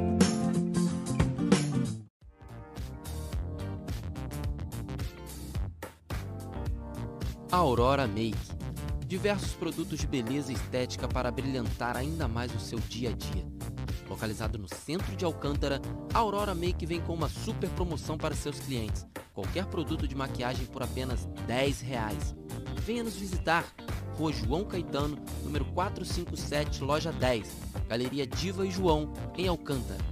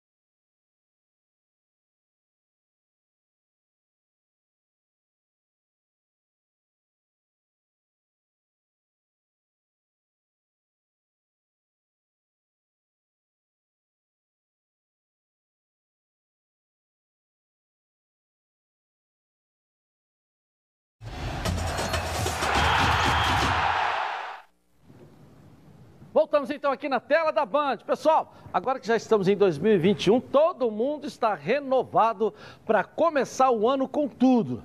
Então comece pela internet da sua casa. Mude para Team Live, a ultra fibra pentacampeã no prêmio Melhores Serviços do Estadão. E aproveite esta super oferta. Contratando 200 mega, você navega promocionalmente com 400 mega de velocidade por um ano. É isso mesmo, o dobro da velocidade contratada. E a melhor parte é que a Team Life Ultra Fibra está com 15% de desconto no débito automático de 150 reais por R$ 127,50 por mês. Para você ter uma internet ultra rápida, aproveite para começar o ano com a melhor internet. E com a, esta ultra oferta, e ainda tem novidades nos conteúdos online. Mais notícias, esportes, audiobooks, sem falar no Team Games, uma plataforma com centenas de jogos online para você se divertir e jogar sem travar. Ligue agora, 0800 880 4141 ou acesse teamlive.team.com.br. Team Live, Ultra Fibra, liberte o poder da sua internet. Vamos voltar com Bruno Cantarelli, né? Porque os técnicos do Flamengo não acreditam que Gabigol e Pedro possam ser titulares juntos. É isso mesmo, Bruno Cantarelli? Traz pra gente essa informação aí. Tá contigo. É exatamente isso, Edilson. Na minha primeira participação hoje aqui nos Donos da Bola, eu trouxe a dúvida que o técnico Rogério Ceni tem para o jogo contra o Goiás no ataque. Se ele vai utilizar Gabigol ou Pedro. Lembrando da polêmica que tivemos ao longo da semana, se o Gabigol estava irritado ou não, ele disse que não desrespeitou nenhum companheiro, apesar de, óbvio, como qualquer jogador na opinião dele, ficar irritado no banco de reservas. Agora, eu trago aqui a seguinte informação para os técnicos que passaram pelo Flamengo, não se pode utilizar Gabigol e Pedro como titulares na equipe rubro-negra. E quem mostra isso são os números, porque Edilson, até agora no Campeonato Brasileiro, em nenhuma partida Pedro e Gabigol foram utilizados como titulares. E durante toda a temporada isso aconteceu em apenas quatro oportunidades. Duas vezes no Campeonato Carioca, quando o Flamengo enfrentou Boa Vista e quando enfrentou a equipe do Fluminense, uma vez na final da Recopa Sul-Americana, o 3 a 0 contra o Independiente Del Valle no Maracanã,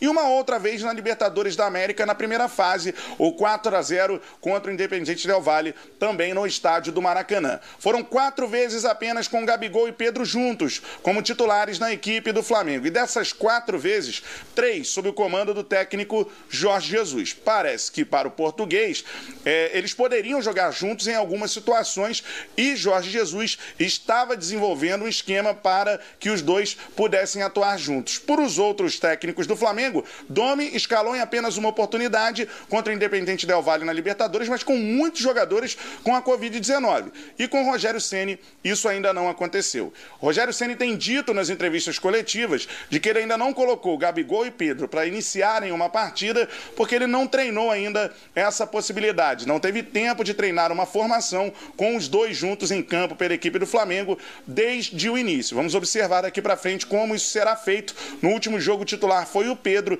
Vamos observar hoje quem vai ser o comando de ataque da equipe do Flamengo. Lembrando, os dois são os artilheiros do Flamengo ao longo da temporada.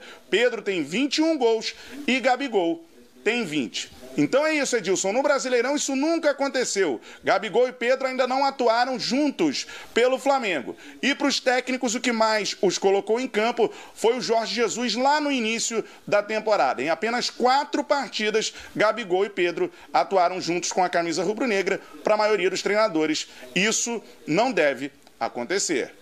Eu volto com você, Edilson. Aí no estúdio. Valeu, valeu. Bruno Cantarelli. Ah. Olha bem, estão batendo nessa tecla. Gabigol e Pedro não podem jogar junto. Na minha opinião, depende do treinamento. Agora, quem vai sair para entrar o Pedro? A pergunta aí. Porque se o quarteto do meio-campo jogar bem, o Flamengo não perde. Perdão. Agora, Gabigol e Pedro não podem jogar junto. Quem vai sair? Bruno Henrique? Everton Ribeiro? Arrascaeta? Não vai tirar. Essa que é a realidade.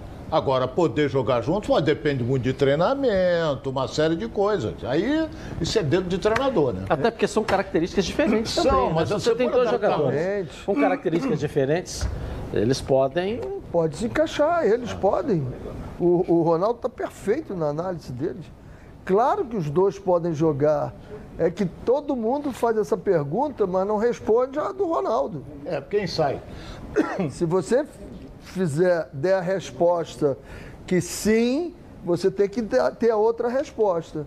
Ah, vou botar o Everton Ribeiro mais para trás, tiro, tiro o Arão ou o Gerson, tirar o Gerson, vai tirar o Arão, que vem jogando muito. O problema é o seguinte, é como você encaixa isso. Agora, dá para fazer sim. Mas eu também acho que o, A o, composição difícil- dos dois dá. O difícil é tirar em um detalhe. É, o Flamengo nunca precisou, até então, dos dois juntos. O Flamengo nunca teve essa necessidade, porque... Até teve, o Jorge colocou e resolveu. O Pedro Não, entrou e entrou para fazer du- gol. Sim, mas durante o jogo, Durante o falando de início, né? O jogo. Sempre teve o Everton Ribeiro, Arrascaeta, Gabigol e Bruno Henrique, muito bem. Então você nunca teve necessidade de colocar os dois juntos. Nesse momento, se você tiver que tirar alguém, você vai ter que treinar e mexer bem na estrutura do time. Porque desses daí, quem não está jogando bem é o Everton Ribeiro. Passa por um momento ruim. Eu nem tenho a convicção se o Everton Ribeiro começa jogando hoje contra o Goiás. Dos quatro, ele é o que vive o pior momento. Mas é difícil você tirar o Everton Ribeiro, porque a qualquer momento ele, ele enfia uma bola. É craque, craque não se tira. É difícil. Mas para quem defende a tese de que Pedro e Gabigol podem jogar juntos, você tem que saber quem vai sair desse time do Flamengo. Em qualquer outro elenco, se tivesse esses dois, eles jogariam. Eles jogariam. O problema é que o Flamengo tem um monte de gente boa, né? Quase que uma seleção. Não dá para todo mundo, só jogam 11. É uma situação difícil, né? Você vê, e a situação que está na tabela de classificação. É, vai depender de um momento, de um encaixe. tem. Era para estar brigando no topo. É, só, é, só jogam 11 e O- você tem 13, 14, O Edilson, 15. Edilson, é inacreditável como às vezes você acerta o seu time por um jogador que se machucou por alguma coisa ou foi vendido, vendido aí encaixa ali o que você quer. né? Não, Mas no e- caso do Flamengo já está encaixado. E- e- e Renê, tem um detalhe. O caso do Flamengo está encaixado. A gente está falando sobre isso porque o Thiago Maia está machucado. Porque É. se o Thiago Maia estivesse jogando. Mas ele nunca foi titular. Mas estava muito bem. Mas, porra, Tava mas muito reserva. bem. Sim, Mas mas mas estava muito Você bem. vai tirar o Gerson para botar Não, o Thiago então- Maia? Vai tirar o Arão para botar o Thiago Maia? Ele entrava e entrava bem. Teríamos Mas essa- era um reserva. Teríamos essa discussão também. Também. É que o Thiago Maia está machucado. Você não estaríamos também discutindo nesse momento. O Thiago Maia não joga, E por se que, que não tivesse joga? os dois zagueiros bem também, estaríamos discutindo quem joga mas um é- ou outro. não, mas se é o Fla- tivesse bem. Não, mas aí o Flamengo teria que ter três. E o Flamengo não tem três, o Flamengo tem um. Zagueiro. Esse é o detalhe. O Flamengo teria os três, pô. Claro. Tem o Léo, tem o, o- o- Mas, mas nunca teve. o Gustavo Henrique e o Rodrigo. Mas esses Ok. dois têm que jogar muito Mas se ainda. estivesse bem, é, o que eu tô Deixa eu dar um falando, pulinho no Vasco bem. agora, né? O Vasco vai é, perder e vai ter dois desfalques para a partida contra o Bragantino. Não é isso mesmo, Lucas Pedrosa? Traz a informação para gente aí, ó, aqui na tela da Band. Vamos lá. É isso aí, Edilson. Depois da derrota frustrante para o Curitiba, o Vasco da Gama tem problemas para enfrentar o Red Bull Bragantino, porque o lateral Henrique foi expulso no primeiro tempo, inclusive muitos acham que esse foi o grande fator para o Vasco ter perdido para o Curitiba e também o volante Bruno Gomes recebeu o terceiro cartão amarelo e os dois estão suspensos para esse jogo na próxima quarta-feira às nove e meia da noite, jogo fora de casa que o Vasco da Gama tem pela frente. E aí o Vanderlei Luxemburgo, que também colocou o Benítez alguns minutos para jogar nessa partida contra o Curitiba. Falou sobre as ausências de Bruno Gomes e Henrique e também como colocar Benítez nesse time titular. O pessoal estava reclamando porque tinha que começar jogando com ele e ficou claro que ele precisa de, de mais jogo. Mas a gente não tem como preparar o jogador, é, levar 15 dias preparando o jogador, porque não dá tempo, você tem que usar o jogador.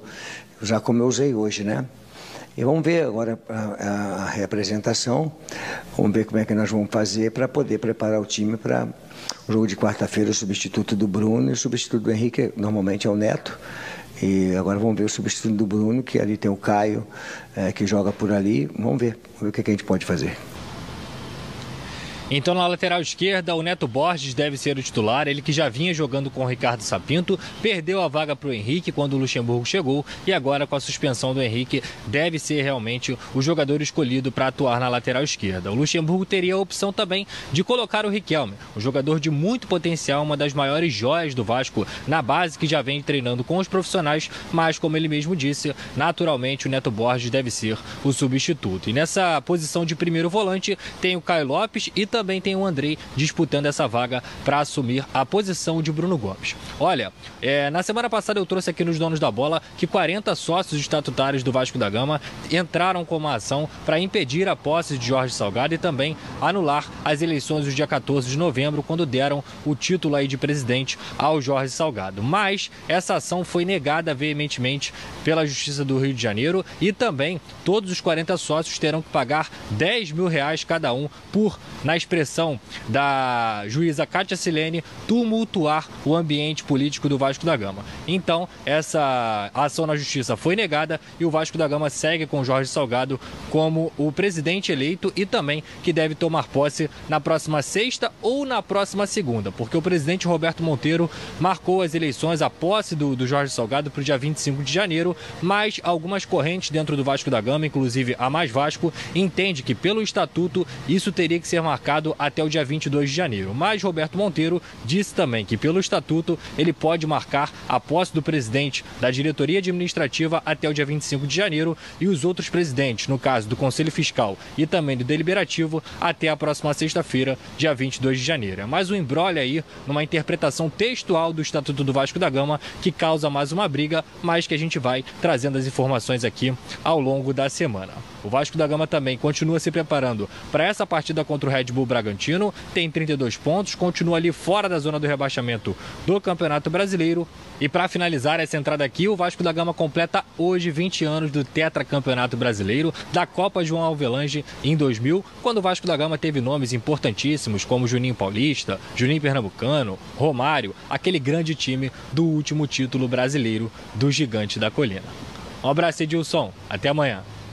Valeu, valeu, valeu. Roberto Monteiro, marca logo essa posse, né? Fica, não, tem que espertar cinco dias a mais, quatro dias a menos. Depois dessa pancada que a justiça deu neles aí, acabou, pô. E os 40 que acompanharam vão ter que pagar 10 mil cada um. Aí fica agora, não, estou interpretando o estatuto, né? O estatuto pode se marcar até o dia 25, aí vai ganhando, vai passando o tempo numa gestão que já acabou. E, sabe, o Vasco que fica no meio disso tudo, sabe? A entidade fica no meio disso tudo. O Vasco aí, ó, perde pro Coritiba, volta a estar com a corda no pescoço de novo. Esse jogo com o Bragantino lá talvez seja um dos mais Não, é difíceis isso da rodada. Edilson, a gente não pode É esquecer que o Vasco, por exemplo, vai jogar com o Bragantino lá. E depois? Depois ele recebe aqui o Atlético, Mineiro. Aí depois ele tem o jogo contra o Bahia, que é confronto direto. A minha preocupação é que nesses dois jogos aqui, Bragantino e Atlético Mineiro, se o Vasco não pontuar e o Bahia pontuar, o Bahia pode ultrapassar o Vasco. Você me entendeu? Essa é a minha preocupação. São dois jogos duros. Dificílimos. Duros. Mesmo sendo São Januário, o Atlético Mineiro é uma parada indigente. Tá brigando pelo brigando por título aí. título. Brigando por título. Entendeu? Ele ainda pega em casa o Internacional. Bragantino Mas é ganhou do São Paulo em casa, foi lá ganhar do Ceará lá em Fortaleza. O Vasco, tem, que- o Vasco tem que conseguir manter a distância do Bahia. Até esse jogo contra o Bahia. E aí ganhar do Bahia em São Januário. Que aí ele fica livre do rebaixamento. Porque o Bahia é o primeiro fora da zona, abre uma boa distância e aí o Vasco fica Não, é o tranquilo. primeiro dentro da zona, né, Dentro da zona. Dentro da É zona. o Bahia, é. Então o Vasco tem que manter a distância do Bahia, manter a distância e ganhar do Bahia. Aí liquida a fatura. Não sei se ele vai conseguir manter a distância nessas duas rodadas, né? Ok, e agora uma super dica pra você. Olha aí, ó, olha só. Com um visual deslumbrante e um atendimento diferenciado, a Churrascaria Torão tem grandes variedades de carnes nobres e cortes selecionados. Churrascaria Torão, vários tipos de saladas para você escolher e mais comida japonesa e pratos quentes. Venha saborear nossas variedades de carnes nobres deliciosas. Servimos aperitivos e drinks. A Churrascaria Torão possui também um empório de vinhos com excelentes rótulos diferenciados. Então, no almoço ou no jantar, a Churrascaria Torão é o seu lugar. Praça do Ó, Barra da Tijuca. Legal. Vamos agora voltar ao Fluminense, porque virou a página, né? É, e agora venceu o esporte e o Fluminense agora joga contra o Coritiba no meio de semana. Quem tá na linha comigo aqui, Thales Divo. Vamos lá, traz o noticiário pra gente aí, vamos lá. Pois é, Edilson, com Marcão de volta ao comando da equipe, o Fluminense garantiu a vitória sobre o esporte, virou a página e está ainda mais próximo do G6. Com 46 pontos conquistados, o tricolor se encontra na sétima colocação e terá mais oito batalhas para trilhar um caminho à tão sonhada vaga na Libertadores. A boa notícia é que o time de Guerreiros pode garantir uma vaga na competição intercontinental na posição em que se encontra hoje, já que é praticamente certa a possibilidade de um G7 e G8. Isso isso porque Palmeiras e Grêmio, que se encontram na sexta e quarta colocação, respectivamente, disputam a final da Copa do Brasil e Palmeiras e Santos fazem a decisão da Libertadores. Portanto, é viável para o Fluminense garantir a vaga estando nessa posição, mas para isso o time precisa seguir pontuando, como fez diante do esporte, até para manter a sétima colocação e subir alguns degraus na tabela. Durante uma coletiva de imprensa, agora pela manhã, o quase autor do gol do tricolor sobre o esporte, já que o árbitro assinalou gol contra na súmula. O atacante Luca falou sobre essa importante vitória e projetou o confronto contra o Curitiba na próxima quarta-feira, fora de casa. Vamos ouvir. Nesse momento do campeonato, todos os jogos acabam acaba se tornando mais. É, se tornando difícil, né? Muito difícil, porque o Curitiba, né, no, por exemplo, briga pela permanência. Ele, ele, ele tem que procura, tem que procurar vencer. Né? A gente briga pela, pela Libertadores, a gente também precisa vencer. Então todos os times estão envolvidos em alguma, em alguma situação, né? Então acho que você jogar contra o Curitiba ou jogar contra São Paulo, Flamengo, que está brigando pelo título e acaba acaba tendo a, a, dificuldade sendo é, igual, né? Não, é, não tem nenhum jogo mais, mais fácil ou menos fácil, mas não, todos os jogos têm, têm a sua importância e a sua dificuldade. Fluminense treinou ao longo desta manhã, já de olho no próximo confronto. E esse curto intervalo de tempo entre uma partida e outra, sobretudo na regeneração dos jogadores, acaba preocupando a comissão técnica. E olha, o goleiro Muriel recebeu alta hospitalar depois de sofrer uma concussão no treino antes da partida contra o esporte. O jogador foi abafar uma bola, acabou sendo acertado no queixo e ficou desmaiado após a pancada. Ele foi levado ao hospital para realizar exames de imagem em que foram descartadas lesões lesões neurológicas e na coluna e por isso ele teve de ficar duas noites em observação. A previsão é que ele se reapresente já amanhã no CT Carlos Castilho. No entanto, ainda é incerta a possibilidade dele ser relacionado para o duelo contra o Coritiba. Edilson, segue contigo aí no estúdio. Valeu, valeu, Thales Dibo. E aí, Ronaldo, aí, ó. fala aí do Fluminense. É, é, o detalhe é que o time vai motivado para Curitiba, mas também motivado para o Curitiba que ganhou do Vasco. É. Não é? Agora, se o Fluminense passar, ele vai para 49. Depois ele pega, sabe quem, no final de semana em São Januário? O Botafogo. Então ele é fundamental essa vitória diante do Curitiba caminha para ser um bom jogo, sabia, Deus? Porque o Curitiba vai ter que arriscar tudo. É. E é, tudo e é um, ou nada. E é um jogo com, com jeito do Fluminense, porque o Curitiba tem que vir, ganhou tem que uma sobrevida. tudo, é verdade. É, mas chega nesse momento do campeonato que você vai ver poucos jogos em que um determinado time não tem que ganhar. É. Poucos jogos, pouquíssimos. Na maioria, você vai ver dois confrontos em que. Quer ver um jogo? Vasco e Bragantino. Tá, é um jogo em que o Bragantino não precisa ganhar de qualquer maneira é uma exceção. A maioria você vai ver confronto de duas equipes em que ambas precisam ganhar. Uma ou outra, o um empate até seduz. Mas via de regra vai ser assim vai lutar até o final. Por uma vitória que ele luta por uma vaga na Sul-Americana. É, é, é, não precisa claro. desesperadamente. Tá com quantos pontos o Bragantino hoje? Quer 39, né? Ah? 39? 39. 39. Mas tá olhando o retrovisor ainda. Bragantino tem 38 pontos. Já está olhando no retrovisor ainda. É 38, o Bahia Mas tem é muito difícil é, o Bahia, nele, Edilson. O Bahia está com 29. 10, 29, pô, 9 é. pontos, olha lá. Olha lá. Muito difícil. Está longe do Bahia. Edilson, o Bragantino faz o dever de casa e fez fora de casa. Nove pontos, né? É, nove só, pontos. Só um detalhe. De eu vou fazer um apelo. faltam para o final? Deixa eu fazer um apelo à nossa produção. Deixa eu fazer um apelo à produção. Seremos o primeiro programa a atualizar a tabela de classificação. Aquele amarelinho, você já pode botar até o 14 colocado. Pode botar. Isso okay. já é certo. Sul-Americana? É, até o 14, porque já é G8, já tá é G7 e G8 a Libertadores. Então, tá vendo aí, ô, produção? Agora até o 14 que é a Sul-Americana. Aí olha como é que o Bragantino tá tranquilo. na Sul-Americana. O Vasco tem 32, ele tem 38. Então ele está dentro da Sul-Americana. Duas rodadinhas. Tá, mas pega o Vasco agora. Se o Vasco ganhar, vai a 35. É. Tá, mas o O esporte Vasco tem um 32. jogo a menos. Mas o esporte tem 32. Tá, mas o Vasco tem um jogo a menos. Ele tá O muito Vasco bem. Ganhando, ele olha tá muito o- bem. O, Vasco tem que fugir da zona do rebaixamento. O Vasco É. ganhando o jogo, ele pula um degrau. Ele vai para 14 porque ele ultrapassa o esporte. Mas não ultrapassa o Atlético Goianiense, que tem 36. E o Atlético Goianiense joga contra quem? Contra o Botafogo, às 5 horas da tarde de quarta-feira. Mas o Vasco Aqui, não tem que se preocupar em ultrapassar o Atlético. O Vasco tem que se preocupar é com Bahia, Fortaleza e Esporte. Mais com Bahia. E pronto. O Vasco e tem pronto, que se preocupar acabou. é com ele, pô. O Vasco tem que se preocupar com ele, não depende só dele. Ele tem que preocupar com o Bahia, pô. Não, mas tá difícil depender só dele, não tá dando certo Ah, não, Renê. que depender dele. Mas engraçado, sexta-feira era um novo fenômeno. É. Agora já tá com ó, farol baixo, pô. para-choque duro. Ganha, ganha do Bragantino 35, vambora, pô. É, mas Acabou, pô. não é depende assim. dele. Não é fácil, não. É. Ué, ninguém tá dizendo que é fácil. Mas ele tem que se preocupar com o Bahia, ele tem que se preocupar com o Bragantino, pô. Ele vai jogar com o Bragantino, depois ele pega Então ele se preocupou. o Atlético Mineiro. Ele tem que se preocupar com o Bragantino, pô. Bom, 2021 chegou e nada melhor do que iniciar o ano novo de carro novo. Então, olha essa dica. O nosso parceiro aqui, Auto Shopping Intendente, está preparando o grande feirão de verão para você aproveitar esse começo de ano a todo vapor. Com taxas a partir de 0,69%. Primeira parcela para 60 dias, mais de 10 mil carros à sua escolha.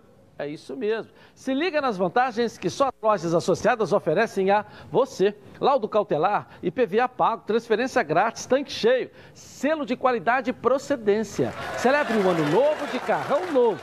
O Auto Shop Intendente fica na estrada Intendente Magalhães. Ou acesse o QR Code aqui, ó e encontre as redes sociais e todas as lojas credenciadas, promoções e mais informações.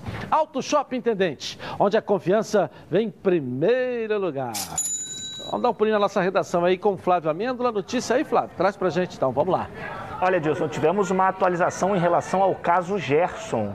Ah, tanto o Gerson como também o Índio Ramírez foram intimados a depor na delegacia aqui no Rio de Janeiro no próximo dia 3 de fevereiro. O Gerson, além dele, o Bruno Henrique e o Natan também vão depor, vão prestar esse depoimento. É, e isso está marcado para a parte da manhã do dia 3 de fevereiro e na parte da tarde, por volta das 3h30, o Índio Ramírez e quem a defesa do Ramírez quiser chamar também vai prestar depoimento. A Procuradoria ainda solicitou que até essa sexta-feira sejam enviadas as provas que as duas partes acham ah, cabíveis aí para essa situação. É bom a gente lembrar, esse episódio envolvendo o Gerson e o Índio Ramírez foi lá aquele episódio do racismo no jogo entre Flamengo e Bahia no Maracanã, viu, Edilson? Valeu, valeu, valeu. Flávio Amêndola. Bom, a rede Casa Nossa nasceu para profissionalizar, dar suporte e potencializar seu conhecimento no segmento de material de construção. A rede Casa Nossa está há dois anos ajudando os lojistas a diminuir seus custos, potencializar suas vendas e melhorar sua compra. E com você não será diferente. A Rede Casa Nossa é uma equipe que tem décadas de conhecimento no ramo de material de construção. Eles conhecem todas as suas necessidades. E tenho certeza que a equipe Casa Nossa vai lhe apoiar. Pode vir para a Rede Casa Nossa, a que mais cresce no Brasil. Eu vou rapidinho no intervalo começar e vou voltar aqui, ó. Na Band. O programa do futebol carioca. De segunda a sábado. A Toca da Traíra, com muita alegria e satisfação, comunica que está preparada conforme todas as medidas da OMS. Venha matar a saudade do nosso delicioso pintado na brasa. Consulte horários de funcionamento em nosso site. Toca da Traíra, o melhor peixe do Rio.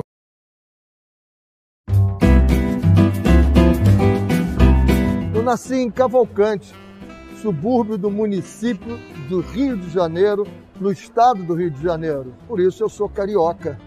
E esse jeito carioca de ser, de andar de pé, descalço, de chinelo, de bermuda, camisa regata, gostar de sol, de praia, das coisas da praia, um chopinho gelado de tarde. E aí, amigo, um camarão, um pastel de camarão, um croquete de camarão e o jeito de ser do carioca. Por isso, há 24 anos, eu e meu irmão inauguramos um restaurante no centro da Tijuca, no Rio de Janeiro, para atender os cariocas com jeito de carioca. E você que não é daqui, de qualquer lugar do Brasil, vem para cá, vou te dar um conselho. Quer ser e sentir a experiência de um carioca? Vem para o Camarão.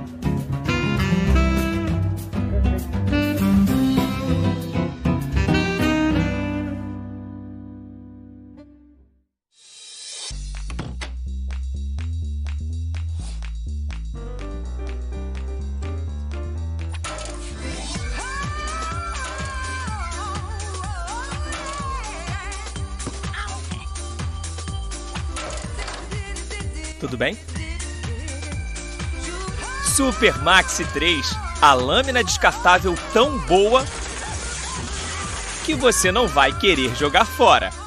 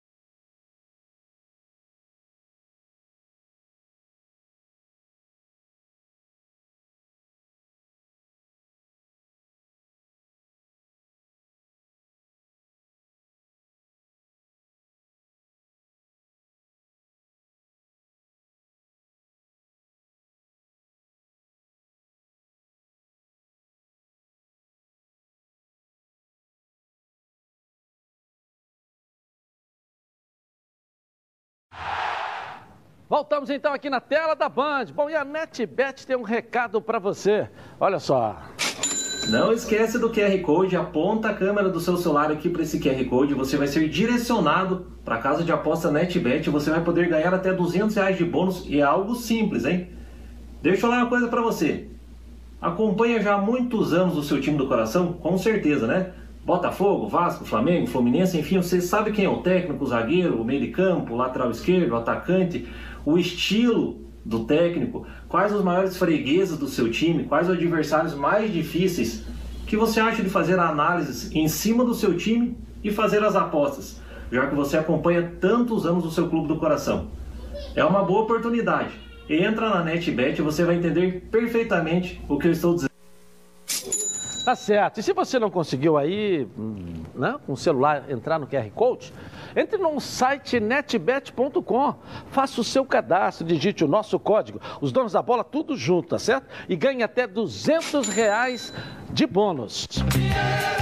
É, quem não gosta, né? Vamos voltar com o Botafogo, porque além do desempenho ruim em campo, o clube ainda tem vivido casos de indisciplina no elenco. Conta pra gente aí, Débora Cruz, aqui na tela da Band. Vamos lá, Débora.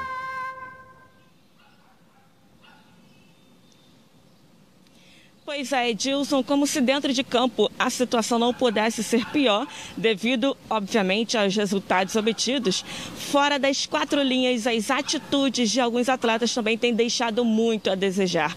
De acordo com a repórter Emanuele Ribeiro, do GE, o atacante Lecaros estava cotado para iniciar a partida como titular, mas isso não aconteceu porque o jogador chegou atrasado para a preleção. Já Juan nem no banco de reservas ficou porque faltou um treino nessa última semana. A gente lembra aqui para o nosso telespectador que na semana passada houveram algumas reuniões entre a diretoria e o departamento de futebol com o presidente do Césio Melo dizendo que aplicaria multas em jogadores que cometessem indisciplina. Mas o que se sabe, Edilson, é que realmente falta comprometimento por parte de alguns, como se esses não estivessem preocupados com o que de fato está acontecendo com o clube.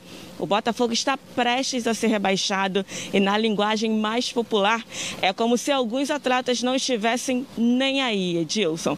Talvez isso até explique a reação que o centroavante Pedro Raul teve ontem quando terminou a partida.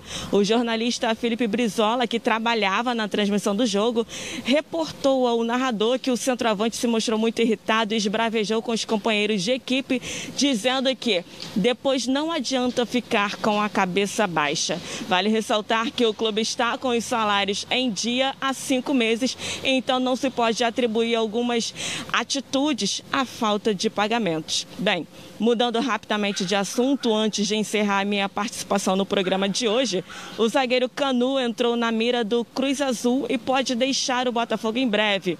A diretoria do clube mexicano está em contato com o presidente Alvinegro e a intenção é que Canu seja emprestado por pelo menos um ano e que no contrato tenha uma cláusula que permita a compra dele no fim do período.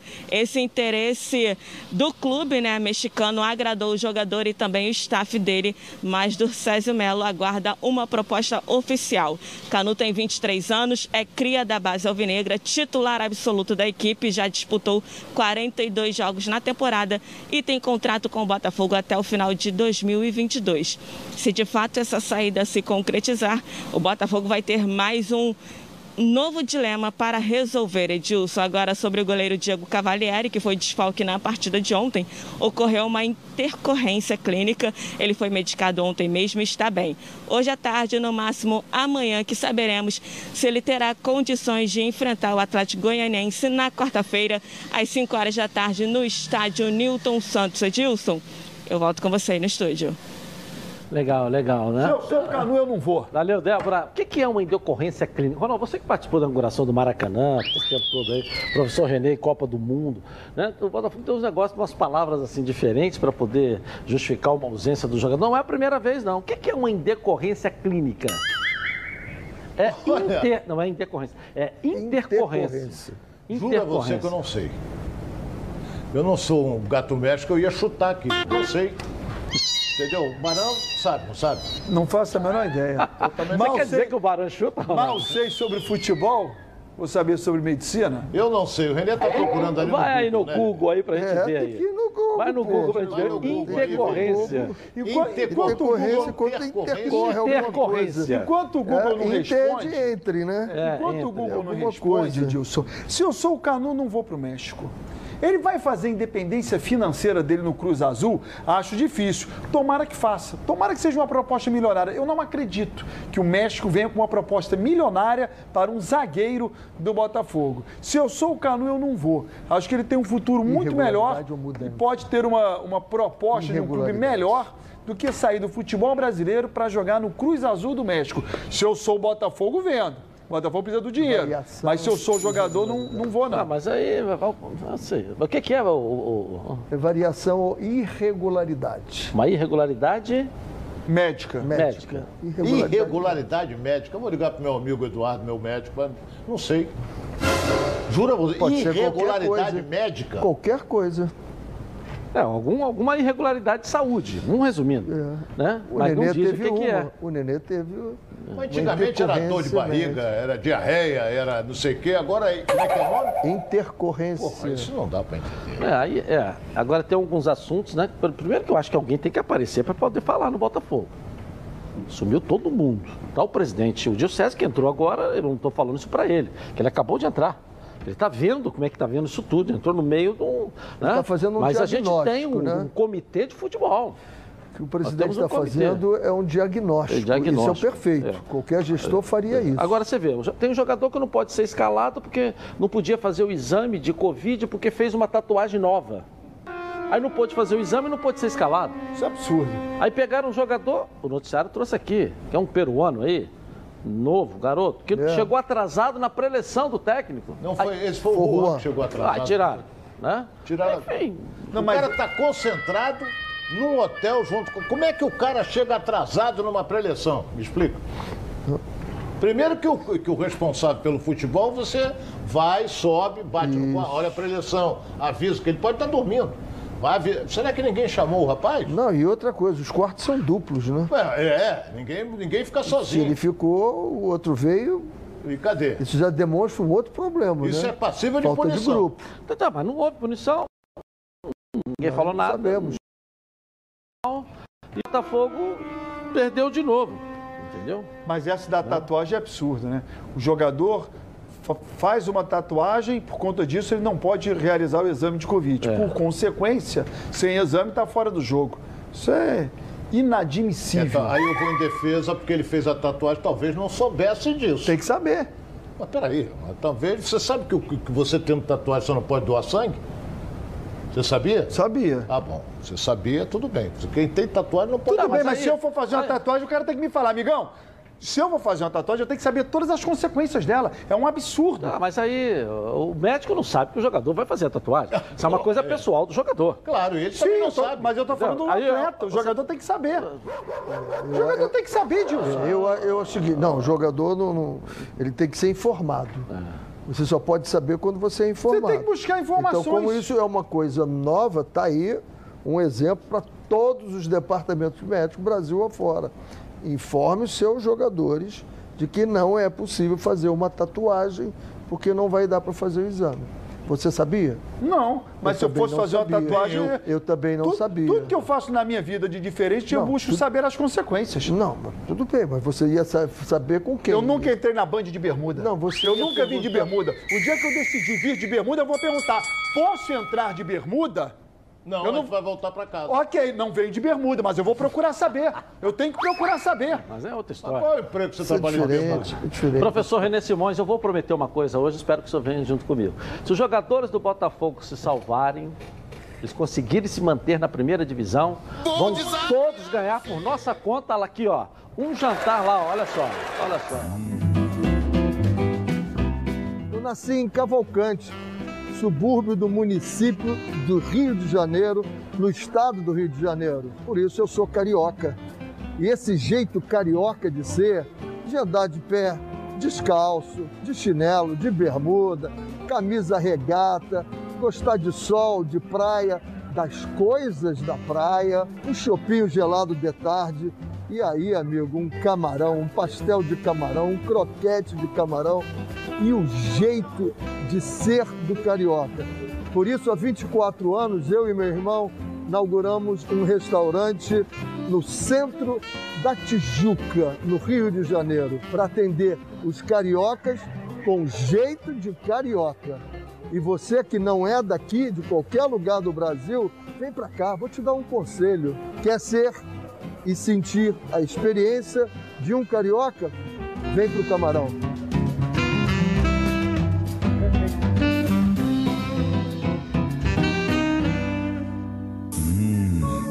Legal, legal. Agora é hora de ver a rede bochechando com os gols pelo Brasil. Coloca aí.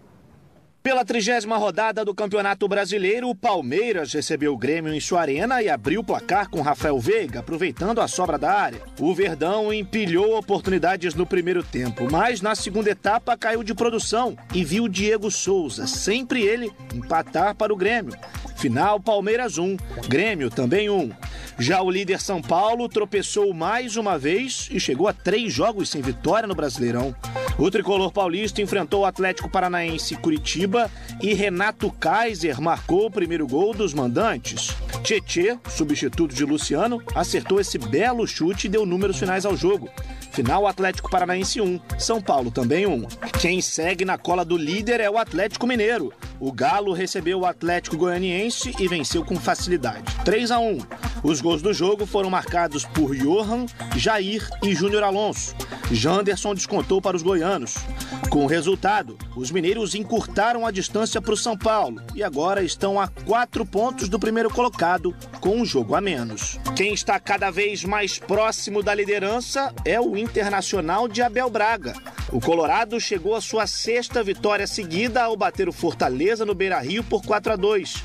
Yuri Alberto, Rodrigo Dourado, Peglow e Carlinhos Contra fizeram para os donos da casa. Wellington Paulista e Romarinho anotaram para os visitantes. Na próxima quarta-feira, o Internacional enfrenta o São Paulo, líder do campeonato. As duas equipes estão separadas por apenas um ponto na tabela de classificação. E o jogo que fechou o domingão de brasileiro foi entre Ceará e RB Bragantino. Curiosamente, uma partida com apenas gols de pênaltis. Claudinho marcou dois para a equipe de Bragança Paulista. Lima anotou para o Ceará, mas não foi suficiente. Final Ceará 1, RB Bragantino 2. Esse foi o jogo da rodada, segundo o Ronaldo, né? Eu gostei. Mas foi bom Achei um mesmo, foi bom mesmo. Eu estava fazendo outra coisa nesse horário, domingo à noite. O senhor estava vendo o jogo lá, né? Eu estava vendo, Braga. Eu tô parado para pouso decolagem. Eu estava vendo o jogo e tem um detalhe, hein? Esse Claudinho é nível seleção brasileira. hein? Não, fenômeno, então. Como é que é? Claudinho é nível de seleção. Tá jogando no Brasil. Escreva o que eu tô dizendo. Sabe quantos anos ele tem? 23 anos. É nível de seleção. Joga muito essa criança, muito. Vai botar no lugar de quem? Ô, rapaz, botar o Tite convoca qualquer um, então vou botar eu, não é? Vou fazer o quê? Eu acho ele com nível de seleção. O garoto tá em todas as Muito bom seleções da semana. Muito Eu bom jogador. Muito bom jogador mesmo. E o jogo foi muito bom. Mas eu vi mais o Inter. E gostei também do time do Inter. Patrick fez uma partida ontem excepcional. Impressionante como vi o o Inter, Patrick vi. É, todos vem os gols jogando. saíram ali pelo lado e esquerdo. como vem jogando bem o Inter. Impressionante como. Flávio Amêndoa bom. na redação trazendo mais notícias aí pra gente aí. Cadê você, Flávio? Vamos lá. Olha, Dilson, rapidinho sobre o adversário do Flamengo, Goiás, porque hoje um titular é um velho conhecido da torcida do Flamengo, é o Rafael Moura. Em 27 jogos contra o Flamengo foram 12 gols. Aí você pode falar, ah, 12 não é nem a metade desse número. Tudo bem, mas nos últimos nove jogos do Rafael Moura contra o Flamengo foram 7 gols. Será que vai ter gol do Rafael Moura hoje? Eu não, não sei. O He-Man também tem uma coisa que você esqueceu de dizer, que já caiu cinco vezes para a Série B, né? É o jogador que mais caiu no futebol brasileiro. Obrigado, Flávio. Não é isso? Mais caiu. Mas agora, se eu botar o Arão com dois atacantes grandes, altos, sei lá. Sei lá. O nosso professor Rogério Senna, que vamos ver, hein? Qual será o resultado hoje, hein? Vamos ver. O Flamengo 48, é isso? É. Empate Goiás 12, Goiás 40. A turma do Seca Seca se